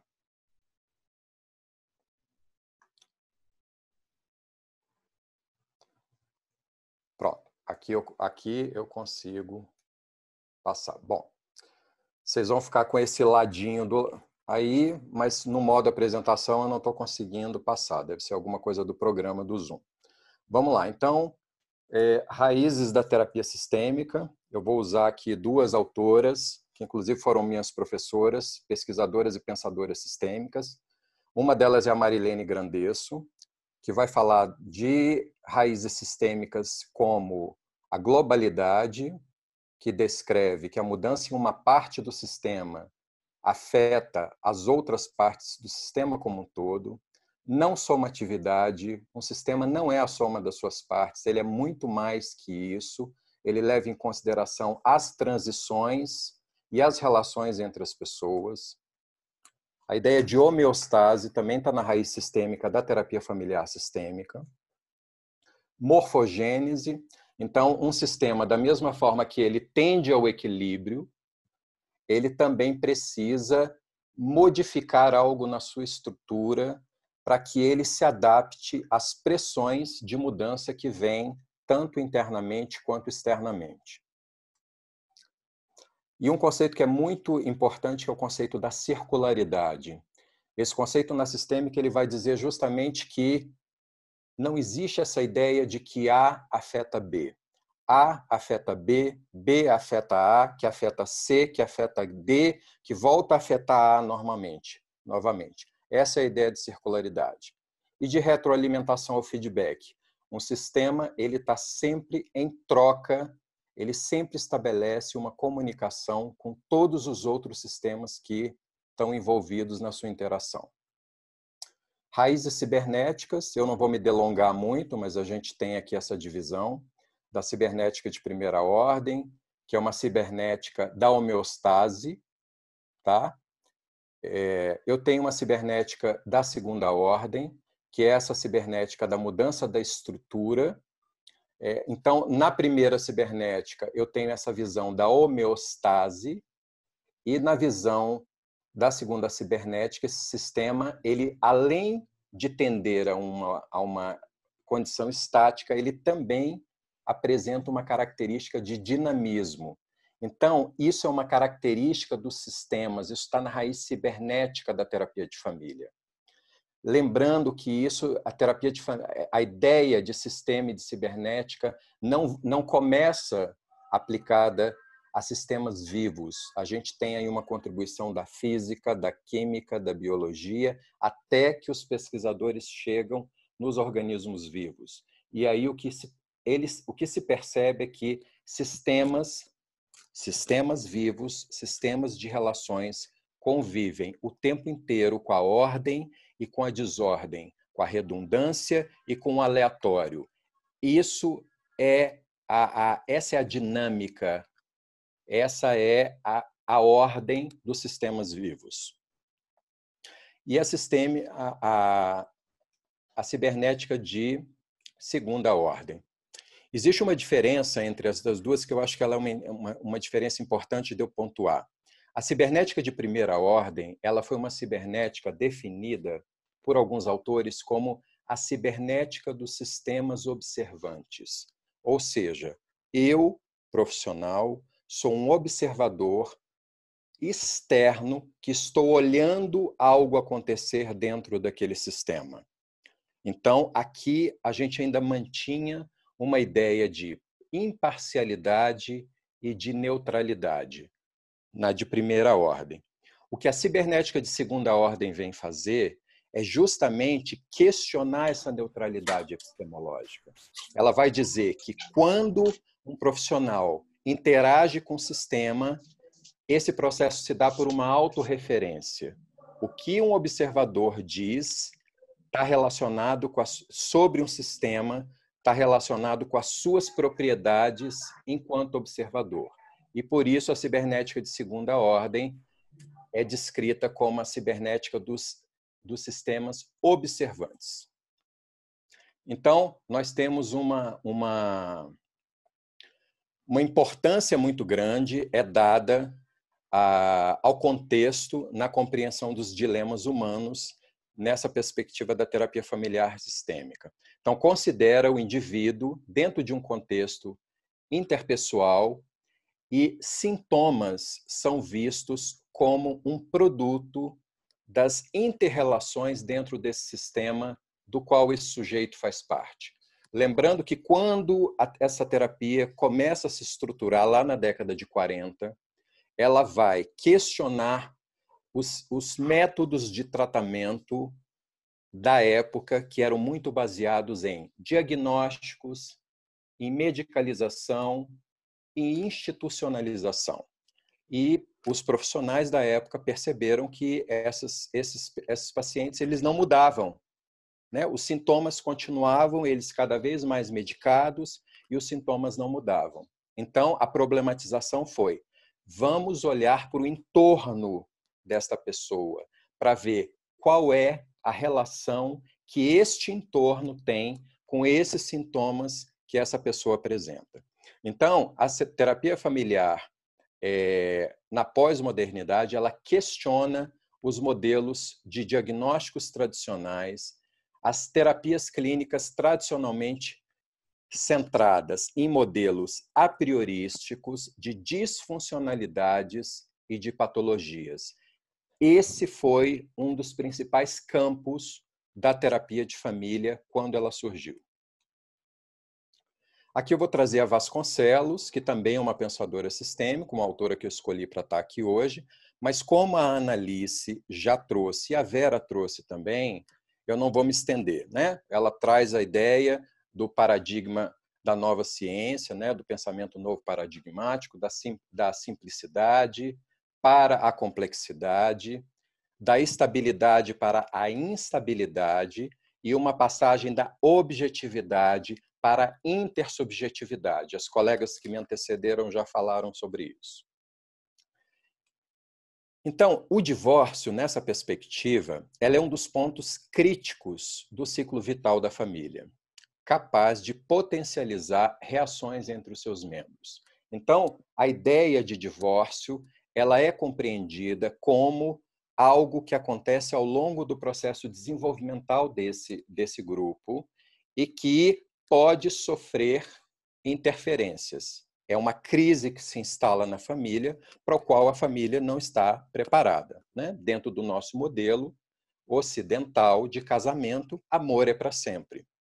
Então, essas as reações dos seus membros precisam ser compreendidas dentro desse contexto, a partir da relação entre esses membros e a partir da relação entre esse sistema familiar e os sistemas que interagem com esse sistema familiar, tanto o nuclear com a família extensa, quanto a família extensa com a sociedade, como a sociedade concebe o divórcio, como a sociedade vê a separação, uma mulher divorciada, um homem divorciado, como a sociedade concebe o desenvolvimento de filhos a partir depois do divórcio. Então, tudo isso faz parte desse jogo de interação e precisa ser considerado no momento de separação e divórcio. Caso contrário, caso contrário, eu posso incorrer numa prática descontextualizada que é o quê? É eu pensar uma reação pensar um comportamento, isolar aquilo, enquadrar aquilo ali como uma patologia e desconsiderar a, a transitoriedade desses desarranjos familiares. Desarranjos familiares ocorrerão lembrando aquele primeiro, um dos primeiros slides que eu coloquei, a instabilidade faz parte. Ela é um momento, ela não é uma excepcionalidade. A gente pode achar ainda, a gente deseja que o processo de desenvolvimento de uma família seja aquele processo linear, como a gente vê nas propagandas, nem vê mais nas novelas, porque as novelas já estão atualizadas, mas a gente tem muita dificuldade de lidar com a instabilidade e com o caos. E a estabilidade e o caos fazem parte da ideia da complexidade. Esse, isso está no bojo do pensamento sistêmico.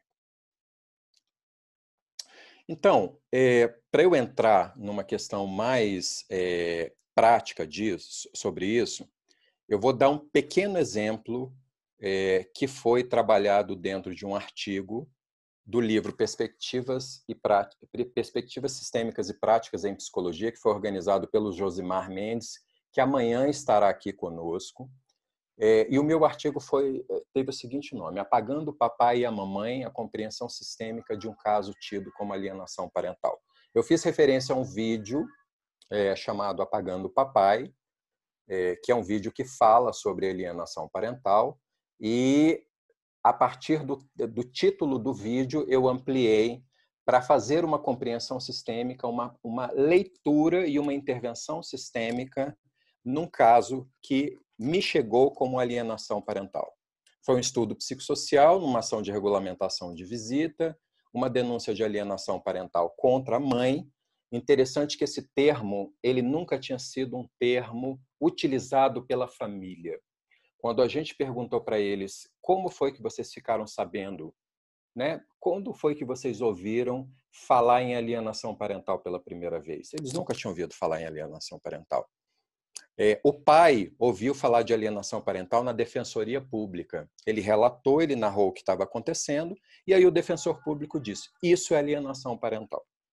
E a mãe tomou conhecimento do termo alienação parental no processo, quando ela descobriu que ela estava sendo acusada de alguma coisa. Até então, nenhum dos dois havia é, é, pensado ou tomado ciência desse termo. E aqui eu, aqui eu abro um parênteses para chamar a atenção que nessa perspectiva sistêmica, quando a gente pensa família e justiça, a gente precisa também compreender a relação sistêmica que existe entre esses dois organismos inclusive dentro daquela ideia de circularidade, aonde um sistema vai interferindo no outro, aonde aquela informação que é produzida, ela retorna ao sistema para produzir e desencadear novos disparadores que vão produzir novas informações.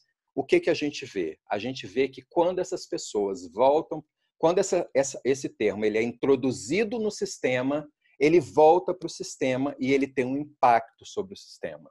Ele tem um impacto nas relações do sistema. Ele tem um impacto é, na forma de compreender sofrimento, posturas, comportamentos. Ele volta para o sistema produzindo é, dinâmicas e produzindo subjetividades. Então, isso é uma perspectiva sistêmica também. Pai sem contato com a filha havia um ano, tá? E a filha se recusava a ter qualquer tipo de contato com o pai ou qualquer sinal que fizesse referência ao pai. Para vocês terem uma ideia, a menina de 11 anos, ela decidiu por conta própria que ela não assinaria mais o sobrenome do pai. Ela colocava o primeiro nome e colocava o segundo nome, que era o sobrenome da família materna se recusou a entrar em, em atendimento, enfim, foi todo é, um cenário que está descrito nesse artigo que eu e duas colegas do tribunal escrevemos e que está nesse livro Perspectiva e Práticas Sistêmicas em Psicologia. Bom, os conceitos importantes da terapia sistêmica para a compreensão dessa família. O que que a gente o que que a gente viu ali, o que, que qual foi o nosso olhar sobre isso? Uma criança triangulada desde o início desse casamento, uma relação de lealdade dessa criança que não era nem mais invisível, era totalmente consciente e é, praticada, proposital, dessa menina é, com a mãe contra o pai, e uma parentalização, ou seja, essa menina ela já tinha, já estava num lugar aonde ela dava as ordens dentro desse sistema. Ela dizia como a mãe deveria se vestir. Ela dizia quem a mãe deveria namorar ou não. E aí é importante que a gente pense que nesse momento a importância do olhar sistêmico é a importância da gente considerar todos os fenômenos que circulam em torno dessa família, fora da lógica de quem é vítima e quem é o autor, quem faz e quem sofre a ação. Porque o que a gente se deu conta foi que todas as pessoas dessa família sofriam com esse tipo de dinâmica. Todas. Então, a mãe que chegou como alienadora, num atendimento e numa escuta, e isso foi pego de uma maneira assim muito muito sutil, porque ela ela ela foi dizer para gente que ela não tinha o número do pai no celular dela e eu perguntei o que, que aconteceu que o número do, do, do pai da criança não está no celular. Aí ela começou a dizer, ela disse, ela pega o meu celular e ela apaga o nome dele. Eu falei, mas é só com ele que ela faz isso? Não. Ela faz isso com todos os amigos, com todos os homens, com todas as mulheres que ela não quer que eu me relacione. E a partir daí ela começa a chorar, a gente começa a ouvir o sofrimento dessa mãe. E a gente começa a ver no que se transformou essa família. Ou seja, essa mãe também estava apagada dentro dessa relação. Essa mãe também estava anulada dentro dessa relação. E a gente só conseguiu ver isso porque nós enxergamos isso sobre essa perspectiva desses, desses conceitos que eu estou trazendo aqui para vocês. Então, o que a gente viu foi que o conceito de alienação parental aprisionou o sistema familiar numa espiral de troca de acusações e aprisionou o sistema de justiça numa visão reducionista da sociodinâmica familiar, perdendo de vista a proteção da criança. Tem um detalhe que eu vou trazer sobre esse caso. Desculpe, eu, me, eu, eu, eu passei um pouco do tempo aqui, mas eu já estou finalizando. E eu acho importante isso. Essa menina, o, os pais, o, o, o casal de genitores era o seguinte: um homem negro se casou com uma mulher branca. É, essa mulher mais velha, muito branca, dos olhos claros, e o pai negro. Essa menina, ela era a cara do pai a cara do pai. Ela tinha todas as características do pai.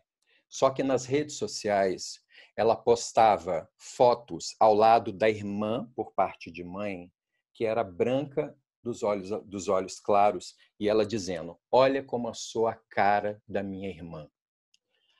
A mãe trouxe que ela ficava horas no banheiro, esticando o cabelo, porque ela não aceitava as características que ela trazia em si. Quando nós fomos escutar essa, essa, essa menina e ela dizia do ódio do pai, que ela não aceitava e etc e tal, e que a gente caminhou nisso daí, não vou entrar em detalhes, mas aonde foi que essa escuta nos levou? Essa escuta nos levou a uma situação de racismo que essa menina vivia dentro da escola e que nunca tinha vindo à tona. Essa menina vivia um preconceito em relação a raça dela na escola.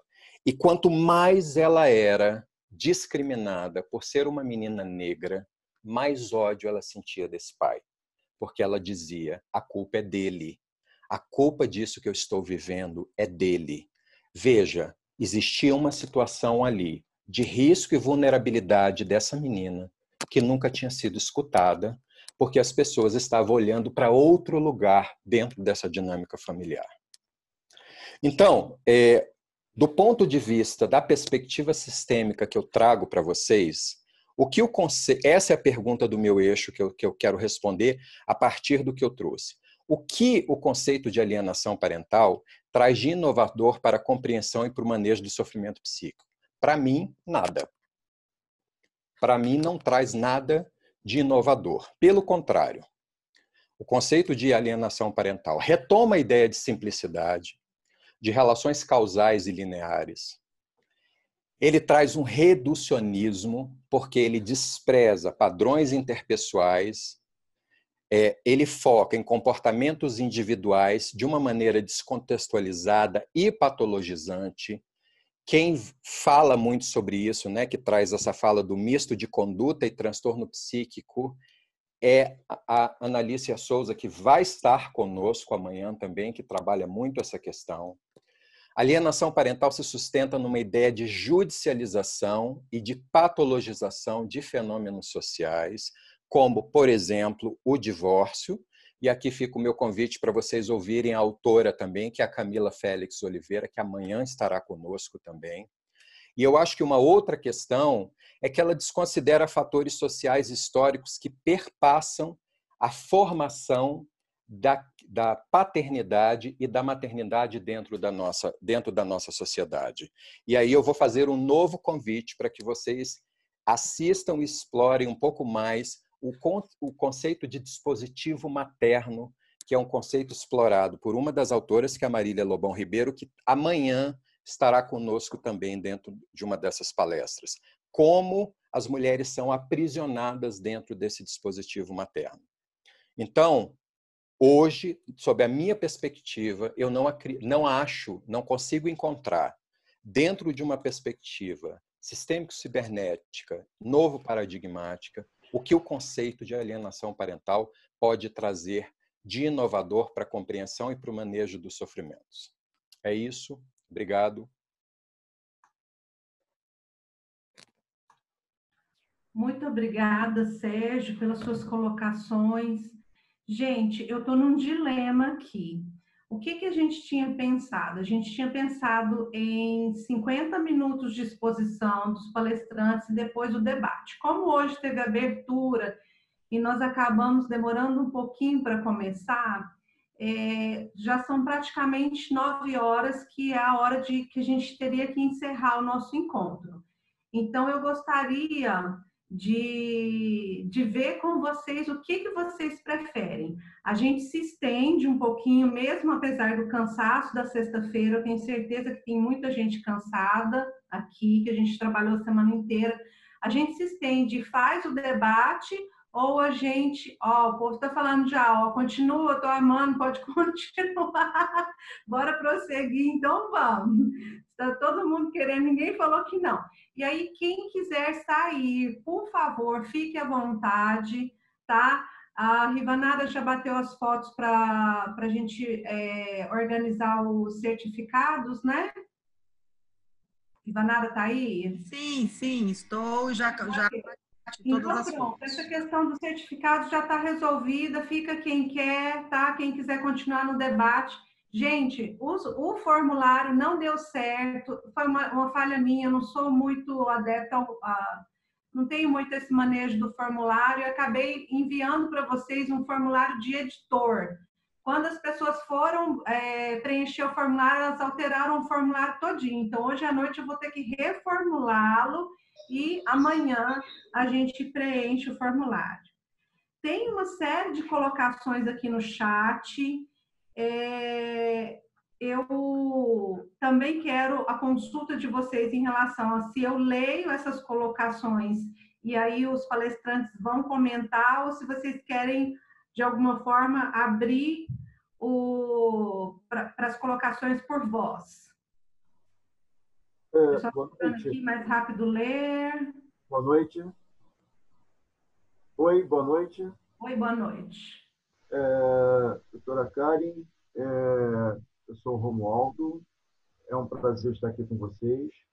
É, eu gostaria de ficar mais um pouquinho, porque está muito rico. Tá? É, os palestrantes estão fazendo colocações é, extremamente importantíssimas diante da situação em que nós estamos vivendo, é, se tratando da alienação parental. eu acho que não me apresentei, né? É, eu sou graduando em Direito, sexto período, Psicologia, sexto período, estudante de artes também. E eu queria parabenizar a doutora Vera Lúcia, o doutor Sérgio Maciel e a doutora Melissa, porque foi uma coisa fantástica, é fantástica a colocação que eles fizeram, né? Eu fiquei realmente maravilhado.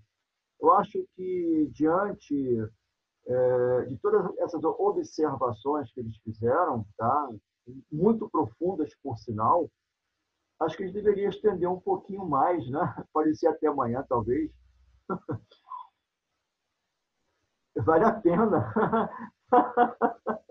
Não, olha, eu perderia, eu perderia. Hoje é dia, hoje é dia de, de beber em casa, Romualdo. Hoje, hoje, é aniversário, hoje é aniversário do Gilberto Gil, vai ter live daqui a pouco. Eu meu uísque hoje para que isso aqui está fantástico, está demais. Eu não esperava tanto assim.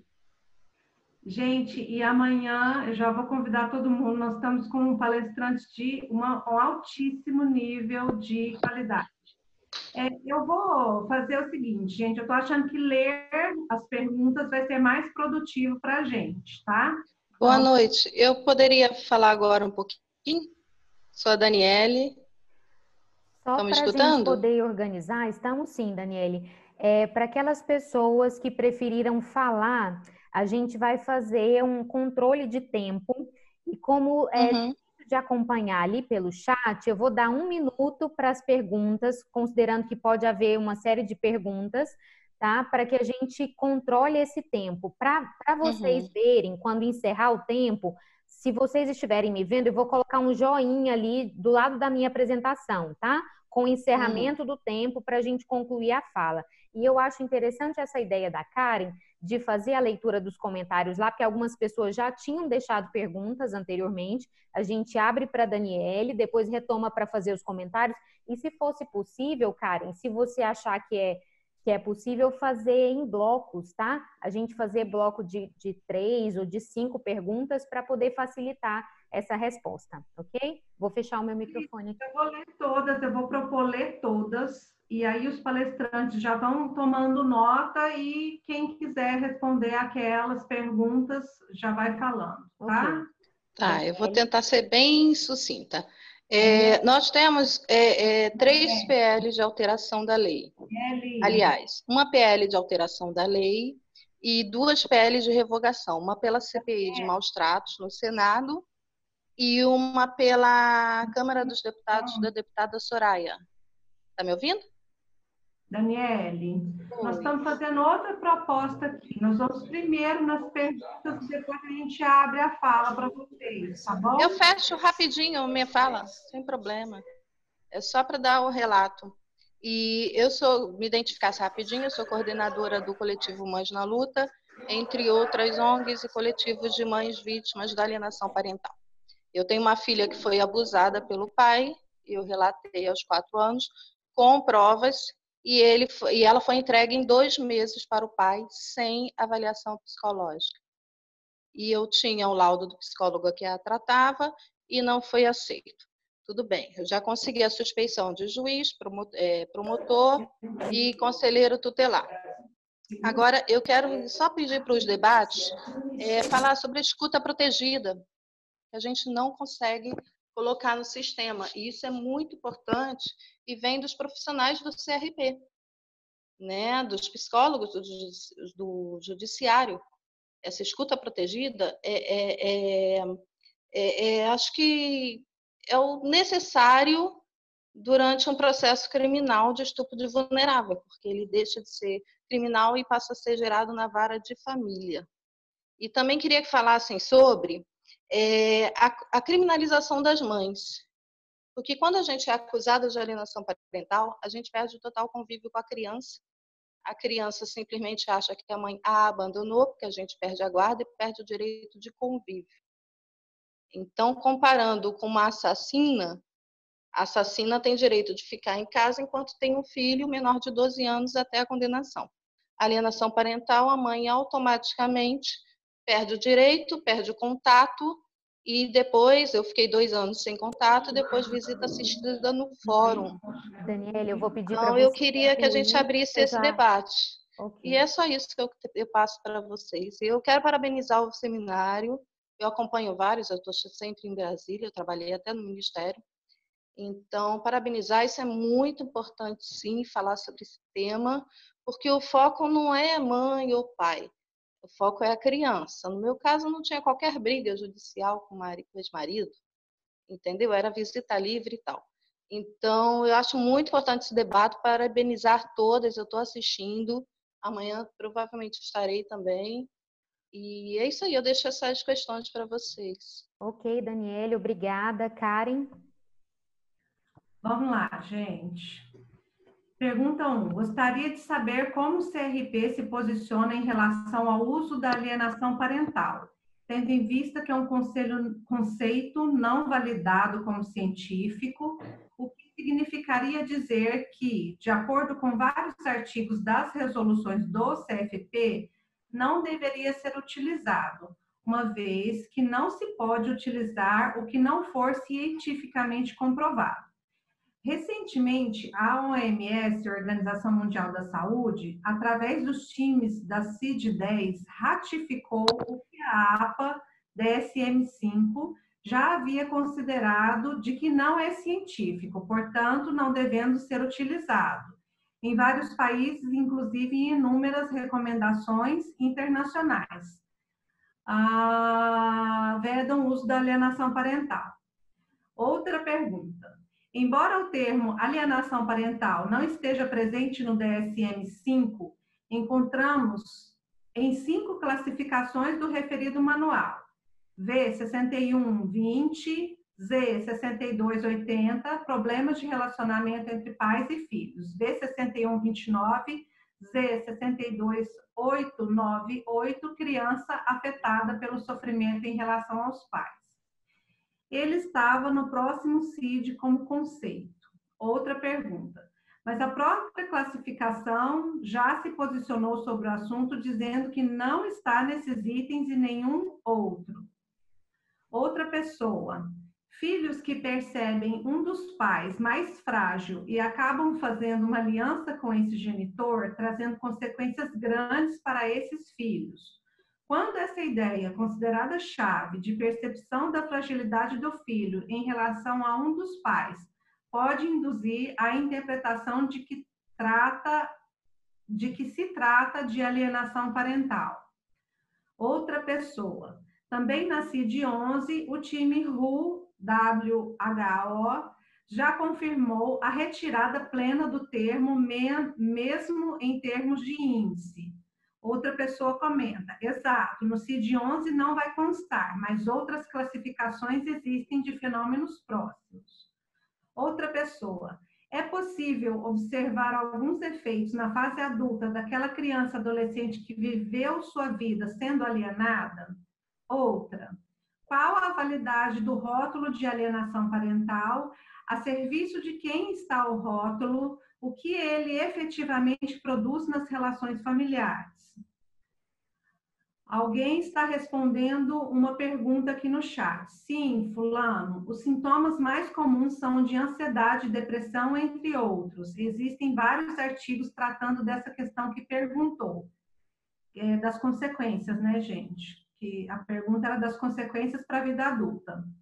Como podemos nos resguardar eticamente em nossa atuação para que não sejamos promotores de conflitos e mais violências, coproduzindo, ratificando a identidade de pais alienadores em nossos relatórios? Outra pergunta. Nossa função não é punir, mas até que ponto considerar um pai como alienador já não se configura como uma punição, perdão, já não se configura uma punição com árdua extinção, assim como sabemos dos danos de uma suspeita de abuso. Outra, abriu a minha mente agora sendo casado, sendo casada. Julgo tanto meu marido por atitudes erradas da mãe dele que chego a afastar dela pelas atitudes. Outra, sou pai e tenho problemas com essas situações impostas pela mãe. Outra, E quando estamos diante de um caso de denúncia de alienação parental, como resposta a uma situação de abuso sexual relatada pela criança, quando os pais nunca foram um casal, quando o filho foi gerado por reprodução assistida. Que outras maneiras podemos compreender as dinâmicas de poder envolvidas na narrativa de alienação parental para além das relações conjugais? Muito bem colocada a questão da conjugalidade. Outra, sempre cuidei muito dos meus, muito bem dos meus filhos e após o divórcio fui colocado como um vagabundo.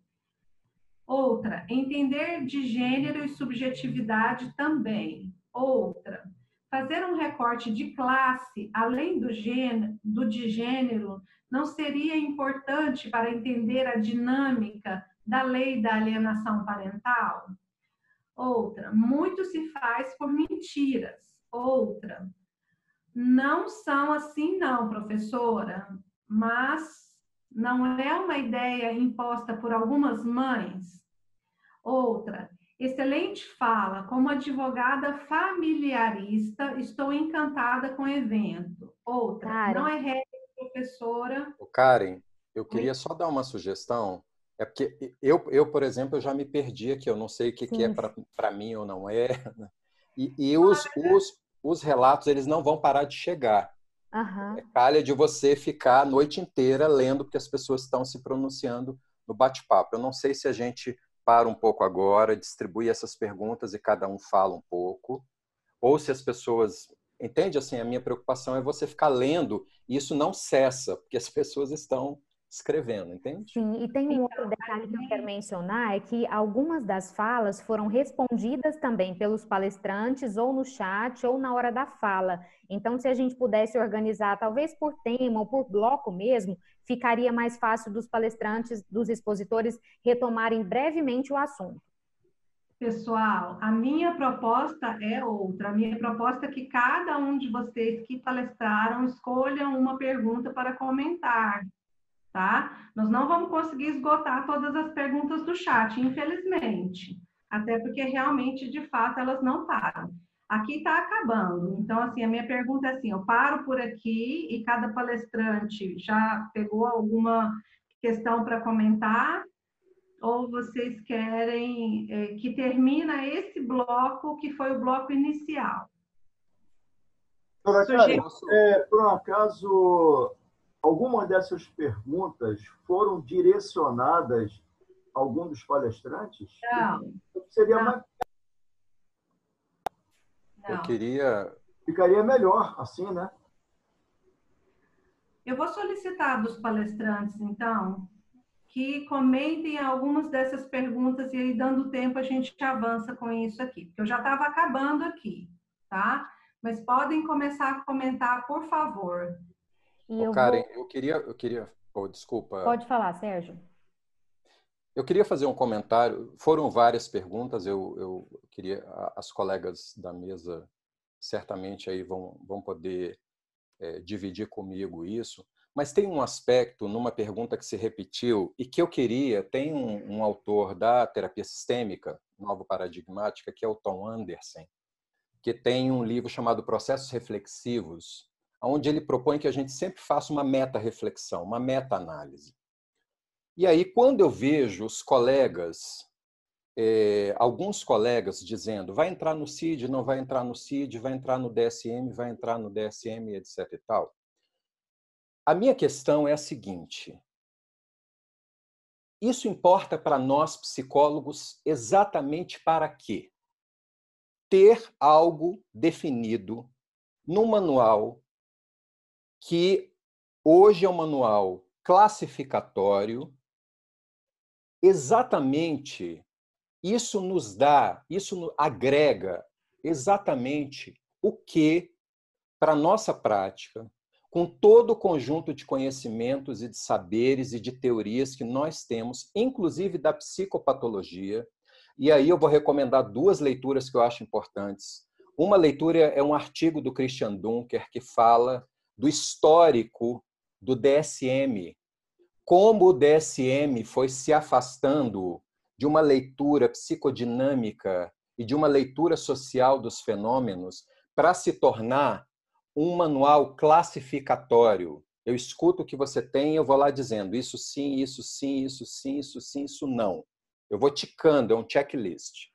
E eu vou recomendar também é, Benilton Bezerra Júnior, quando fala da história da psicopatologia no Brasil, esse vídeo está disponível no YouTube, quando ele traz como a psiquiatria e a psicopatologia foram se desenvolvendo no Brasil, a ponto de que essa abordagem, ao invés de se, de, se afastou de uma perspectiva compreensiva do fenômeno psíquico para cair numa perspectiva classificatória. E é isso que nós temos. E aí eu pergunto: nós estamos celebrando exatamente o quê? Nós estamos celebrando o quê? Nós vamos celebrar o quê? Quando, se alienação parental vier a entrar no DSM, vier a entrar no CID, lembrando que no Brasil a gente tem, um, um, em algumas instituições, um ato médico, né, que alguns médicos é que precisam referenciar o processo da psicoterapia. É para quê? É para eu colocar o CID? É para eu colocar o DSM? Eu acho isso importante e eu acho isso importante para quê? Entende? Eu, eu, que, que é, para mim, não é a questão, ah, vai entrar, não vai entrar. É assim, isso para a prática de psicólogos, para a prática de terapeutas sistêmicos, psicodinâmicos, isso agrega o quê? Porque eu sei que agrega para a psiquiatria. Eu sei que agrega para a medicina. Eu sei que isso é de interesse da indústria farmacológica. Eu sei que financia pesquisas e que financia, inclusive, as reuniões da Associação de Psiquiatria Americana que trabalham com DSM. Isso talvez interessa, interessa os operadores do direito, que tem uma, uma racionalidade muito parecida com a racionalidade é, da medicina cartesiana, saudável e doentio, disfuncional e funcional, autor e vítima, essa visão dualista. E isso interessa. Para nós, para nós, dentro do nosso campo, isso é importante para quê? Isso nos interessa por quê? Isso agrega o que na nossa prática? que tipo de profissional eu vou me tornar, eu vou passar a ser no momento em que isso estiver no manual diagnóstico estatístico de doenças mentais? Essa é a pergunta. Ok, gente. Alguém mais quer comentar?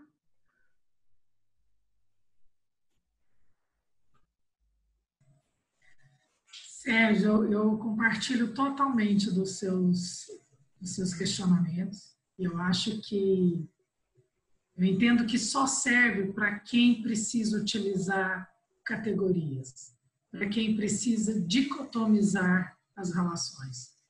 Então, na nossa forma de olhar, eu, não entendo que o mundo é dividido assim, em certo e errado, em bom, ruim, velho e novo, né?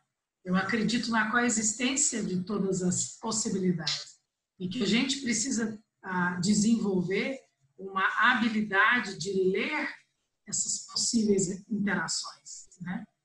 Então, penso totalmente como você, assim, que, qual é a necessidade que a gente tem, né, na nossa prática, de precisar categorizar e rotular as relações e as pessoas dessa forma. Então, eu, eu também questiono muito desse, ah, desse paradigma, sabe, fechado, ah, que não permite que a gente entenda e, e celebre as diferenças. Ok, mais algum palestrante, por favor? Oh, só uma pontuação, Karen, porque às vezes eu fico observando alguns colegas e até mesmo estudante, acha que tem que ter uma opinião formada. Ah, eu sou a favor, eu sou contra, é, eu tenho que dar um diagnóstico, tenho que colocar um CID. não pensemos nisso por enquanto, né? Cada família é única. Quando ela te chega, você tem que estar tá disposto a ouvir. Porque às vezes quem aliena está com um sofrimento psíquico tão grande quanto quem está sendo alienado. Então você não tem que escolher lado, né? Tanto nessa discussão agora, assim, a gente está construindo conhecimento. Então você sabe que existe uma lei que foi criada, eu tenho certeza que não no intuito de, de prejudicar ninguém, Existem necessidade de ajustes? Existe, porque quando foi criada não chamou a psicologia para poder produzir junto, então existe a necessidade de ajustes, existe, mas não foi criada no sentido de prejudicar ninguém. Mas enquanto psicólogo, né, é, cada família que me chega, o meu olhar tem que estar atento para aquela dinâmica familiar. Cada família é única e às vezes a alienação é um pedido de socorro. Essa pessoa tá falando, olha, eu tô com dificuldade, eu preciso de um cúmplice porque eu não tô dando conta é, dessa desse rumo que, que eu tô me deixando levar a, a vida, entendeu? Então só chama só chama atenção para isso. Não precisa escolher um lado, não precisa ser a favor ou contra, mas está atento à sua família como única.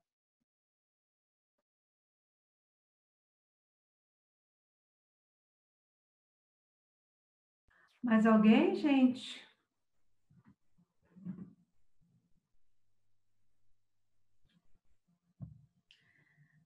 Ninguém? É, eu vou pontuar só uma coisinha que é, perguntaram em relação à posição do conselho. É, eu acho essa pergunta assim é, complicada porque assim quem que é o conselho? O conselho somos nós, né? Então, nós estamos fazendo esse seminário aqui exatamente para construir uma posição que seja uma posição democrática da categoria e não da Karen que está no conselho e não das, das, da diretoria do conselho, gente. Então, é exatamente esse é o nosso objetivo aqui. Abrir para o debate, respeitoso às diferenças, democrático e enviar esse debate para o Conselho Federal de Psicologia.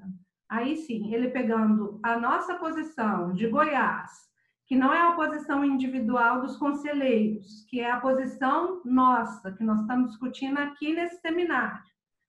E aí ele pegando Goiás e os outros estados da federação vai construir um posicionamento, sim, aí uh, democrático, aberto e respeitoso, tá? Gente, se não tiver mais ninguém que queira falar, eu vou encerrar, porque nós já ultrapassamos. Eu prometo que amanhã eu Oi, Karen, eu quero. Cuidar mais do tempo para gente não, para não acontecer isso que a gente que aconteceu. Vera, Sérgio, por favor. Eu, eu cedo para Vera, que eu, eu já falei. Karen, aí eu vi algumas perguntas, né? Quando a gente é, trabalha dentro de uma visão sistêmica, essa epistemologia que norteia nossos trabalhos, nós consideramos uma série de aspectos. E aí eu vou um pouquinho naquilo que a Melissa falou. Toda família é única, mas toda família é universal. Então nós lidamos o tempo inteiro com paradoxos. O bom e o mal, o certo e o errado. Então não existe. Nós temos que ter escuta para que as pessoas entender como aquela narrativa está sendo construída. Nós temos que entender isso, como é que está sendo construída aquela narrativa. Nós temos que entender o contexto social, econômico, histórico, gênero, raça, cor. O exemplo que o Sérgio trouxe, aí você vai entender, quer dizer, havia um, e eu não vou dizer negro, havia um preto, porque diz que o preto que é a palavra correta hoje, nessa história, em que a mãe era branca. O que, que foi construído nessa conjugalidade? Sabe? Se a gente não entende, são, são filigramas nesses casos que você tem que estar atento para entender. Esse todo sabe? Então, quando você tem, você está tendo essa visão do todo. E a sua cabeça, e tem uma outra coisa que eu vejo, que nós, existe algumas pessoas que falam, não, psicólogo não pode chorar, psicólogo não pode sentir, psicólogo não pode sofrer. Mas, enquanto sistêmica, eu trabalho muito com a ressonância. E o que é ressonância? Aquilo que a pessoa está me dizendo, como soa dentro de mim, o que está me trazendo. Porque, às vezes, eu vou tomar o partido de alguém porque algo semelhante, sabe? Tem, existe dentro de mim e eu me apropio daquilo e vou tomar partido. Então, eu tenho que me trabalhar muito. Quem quer trabalhar, eu creio, nessa área, tem que se trabalhar muito. E aí eu falo, é muita terapia. Eu sou a favor de muita terapia, porque eu tenho que me trabalhar muito, porque é muito complexa essa, essa situação, sabe? E com qualquer. Quer dizer, você trouxe que eu trabalho com violência doméstica familiar com mulher, trabalho com álcool e droga, são temas pesados. E quando eu conto quantos tempos eu fiz de terapia, o pessoal fala assim, uai, mas esse tempo todo? Eu falei, bom, vocês têm que ver minha idade, o tempo que eu estudei, o tempo que eu fiz terapia, para poder fazer tudo isso.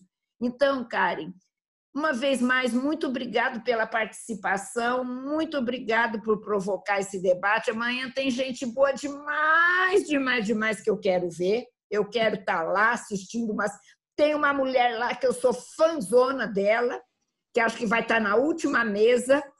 É, então, gente, não percam amanhã, vai estar excelente. Quem perder amanhã vai perder muita coisa. Beijo para vocês todos e muito obrigado, tá?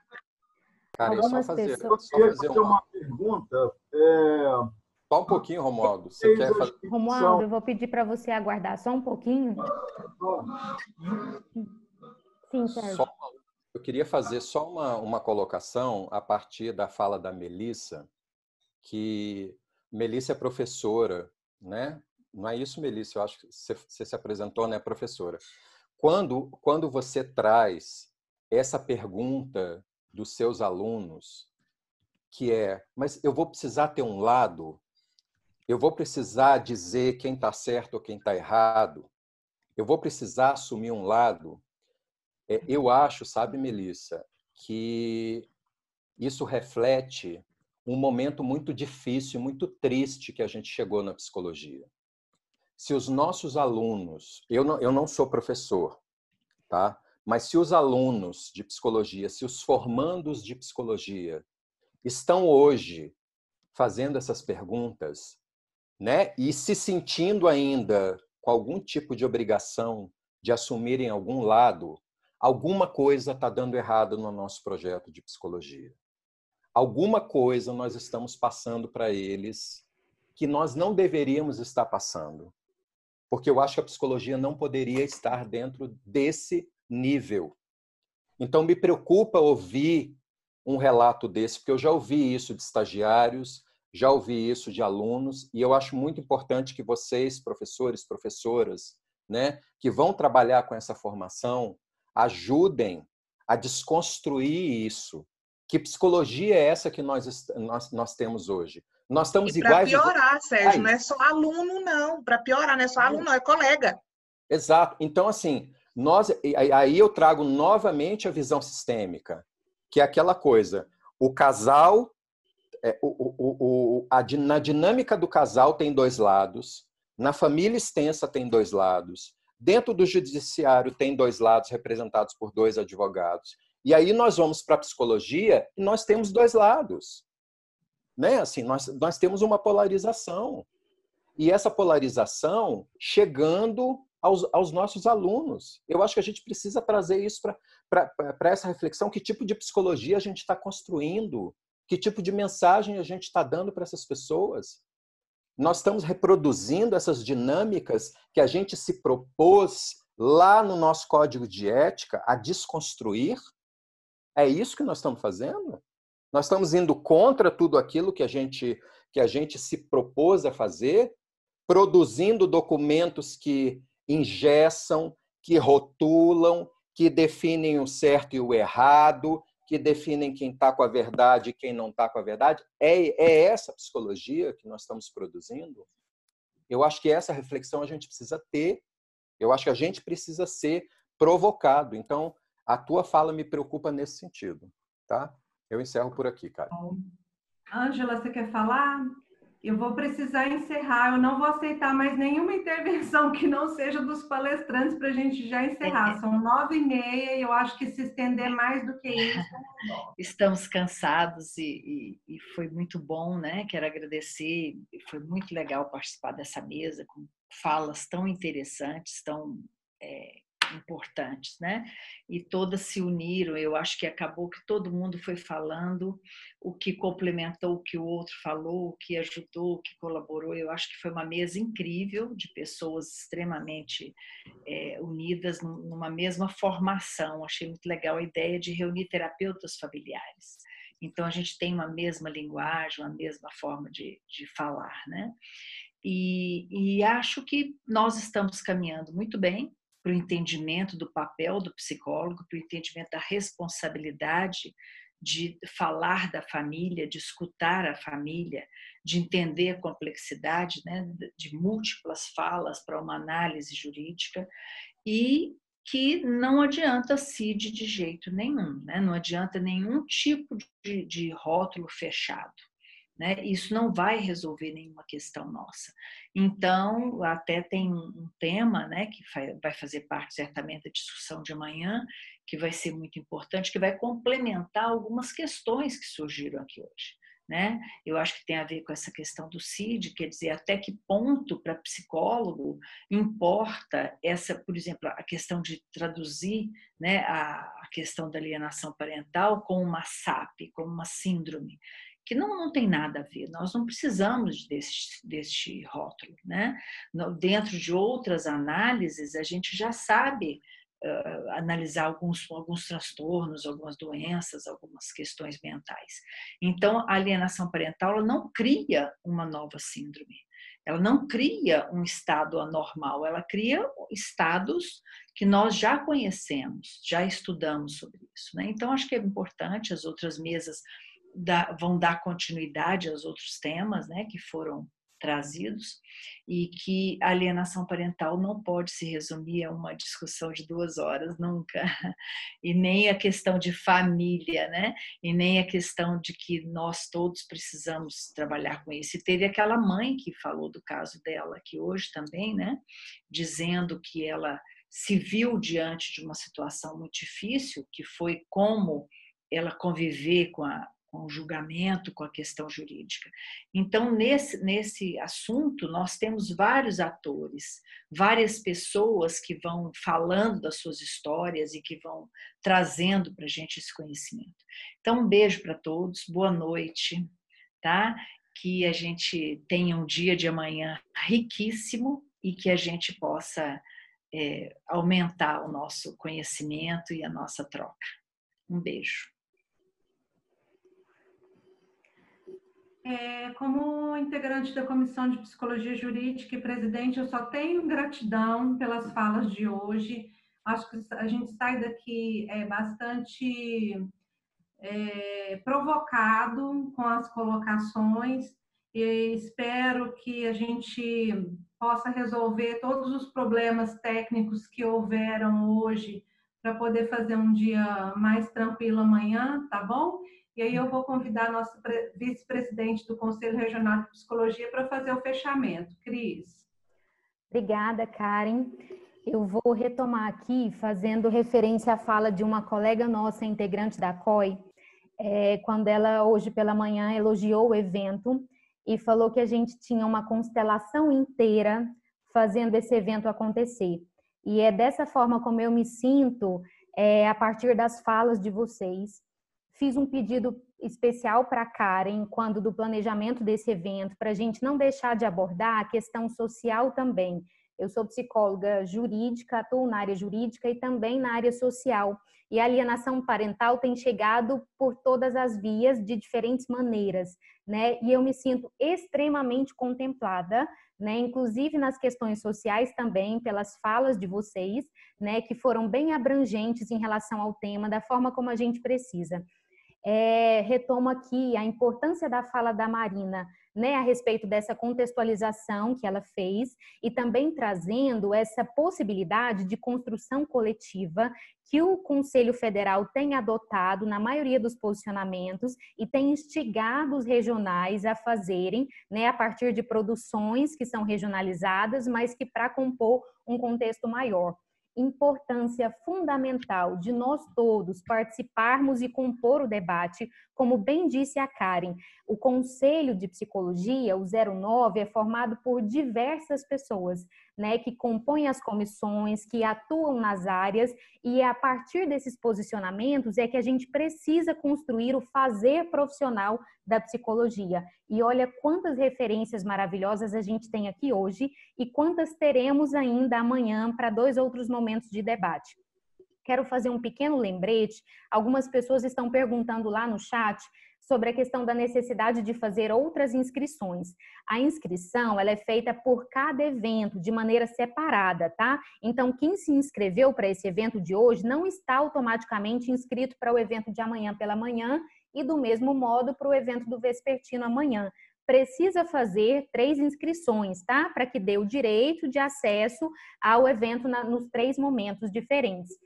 Retomo também a pergunta que está surgindo lá no chat sobre a questão da disponibilização da gravação. Nós vamos disponibilizar nas redes, né, nas mídias sociais do Conselho de Psicologia. Vocês podem seguir lá no Instagram ou direto no site crp09.org.br. O Instagram do Conselho é crpgoiás.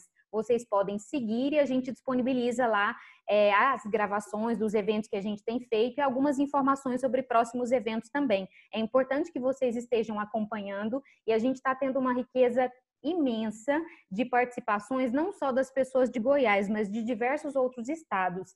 É, agradeço aqui em nome do presidente Wadson também, que não pôde estar presente nesse momento, mas deixou um abraço afetuoso a todos vocês que estão aqui participando. Hoje ele está em, sala de aula, aula remota, né? Ele está é, conduzindo algumas aulas e não pôde estar aqui com vocês, mas ele gostaria muito de ter estado. Então, deixo o abraço carinhoso dele a todos os palestrantes e aos demais presentes e convido vocês para não perderem, como já foi bem dito por cada um, as estrelas né, que estarão nas constelações de amanhã pela manhã e amanhã à tarde para esse evento. Um grande abraço para vocês, meu afetuoso também, tá? Agradeço pela participação de todas vocês. Muito obrigada por nos ajudarem a construir o exercício profissional da psicologia nesses aspectos hoje da alienação parental, mas nos diversos contextos que vocês têm colaborado conosco, né, o CRP 09 a fazer essa construção coletiva. Muito obrigada e uma boa noite a todos. Obrigada, gente. Muito obrigada. Boa noite, pessoal.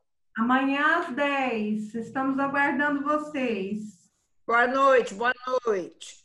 Boa noite, obrigada a todos. Boa noite.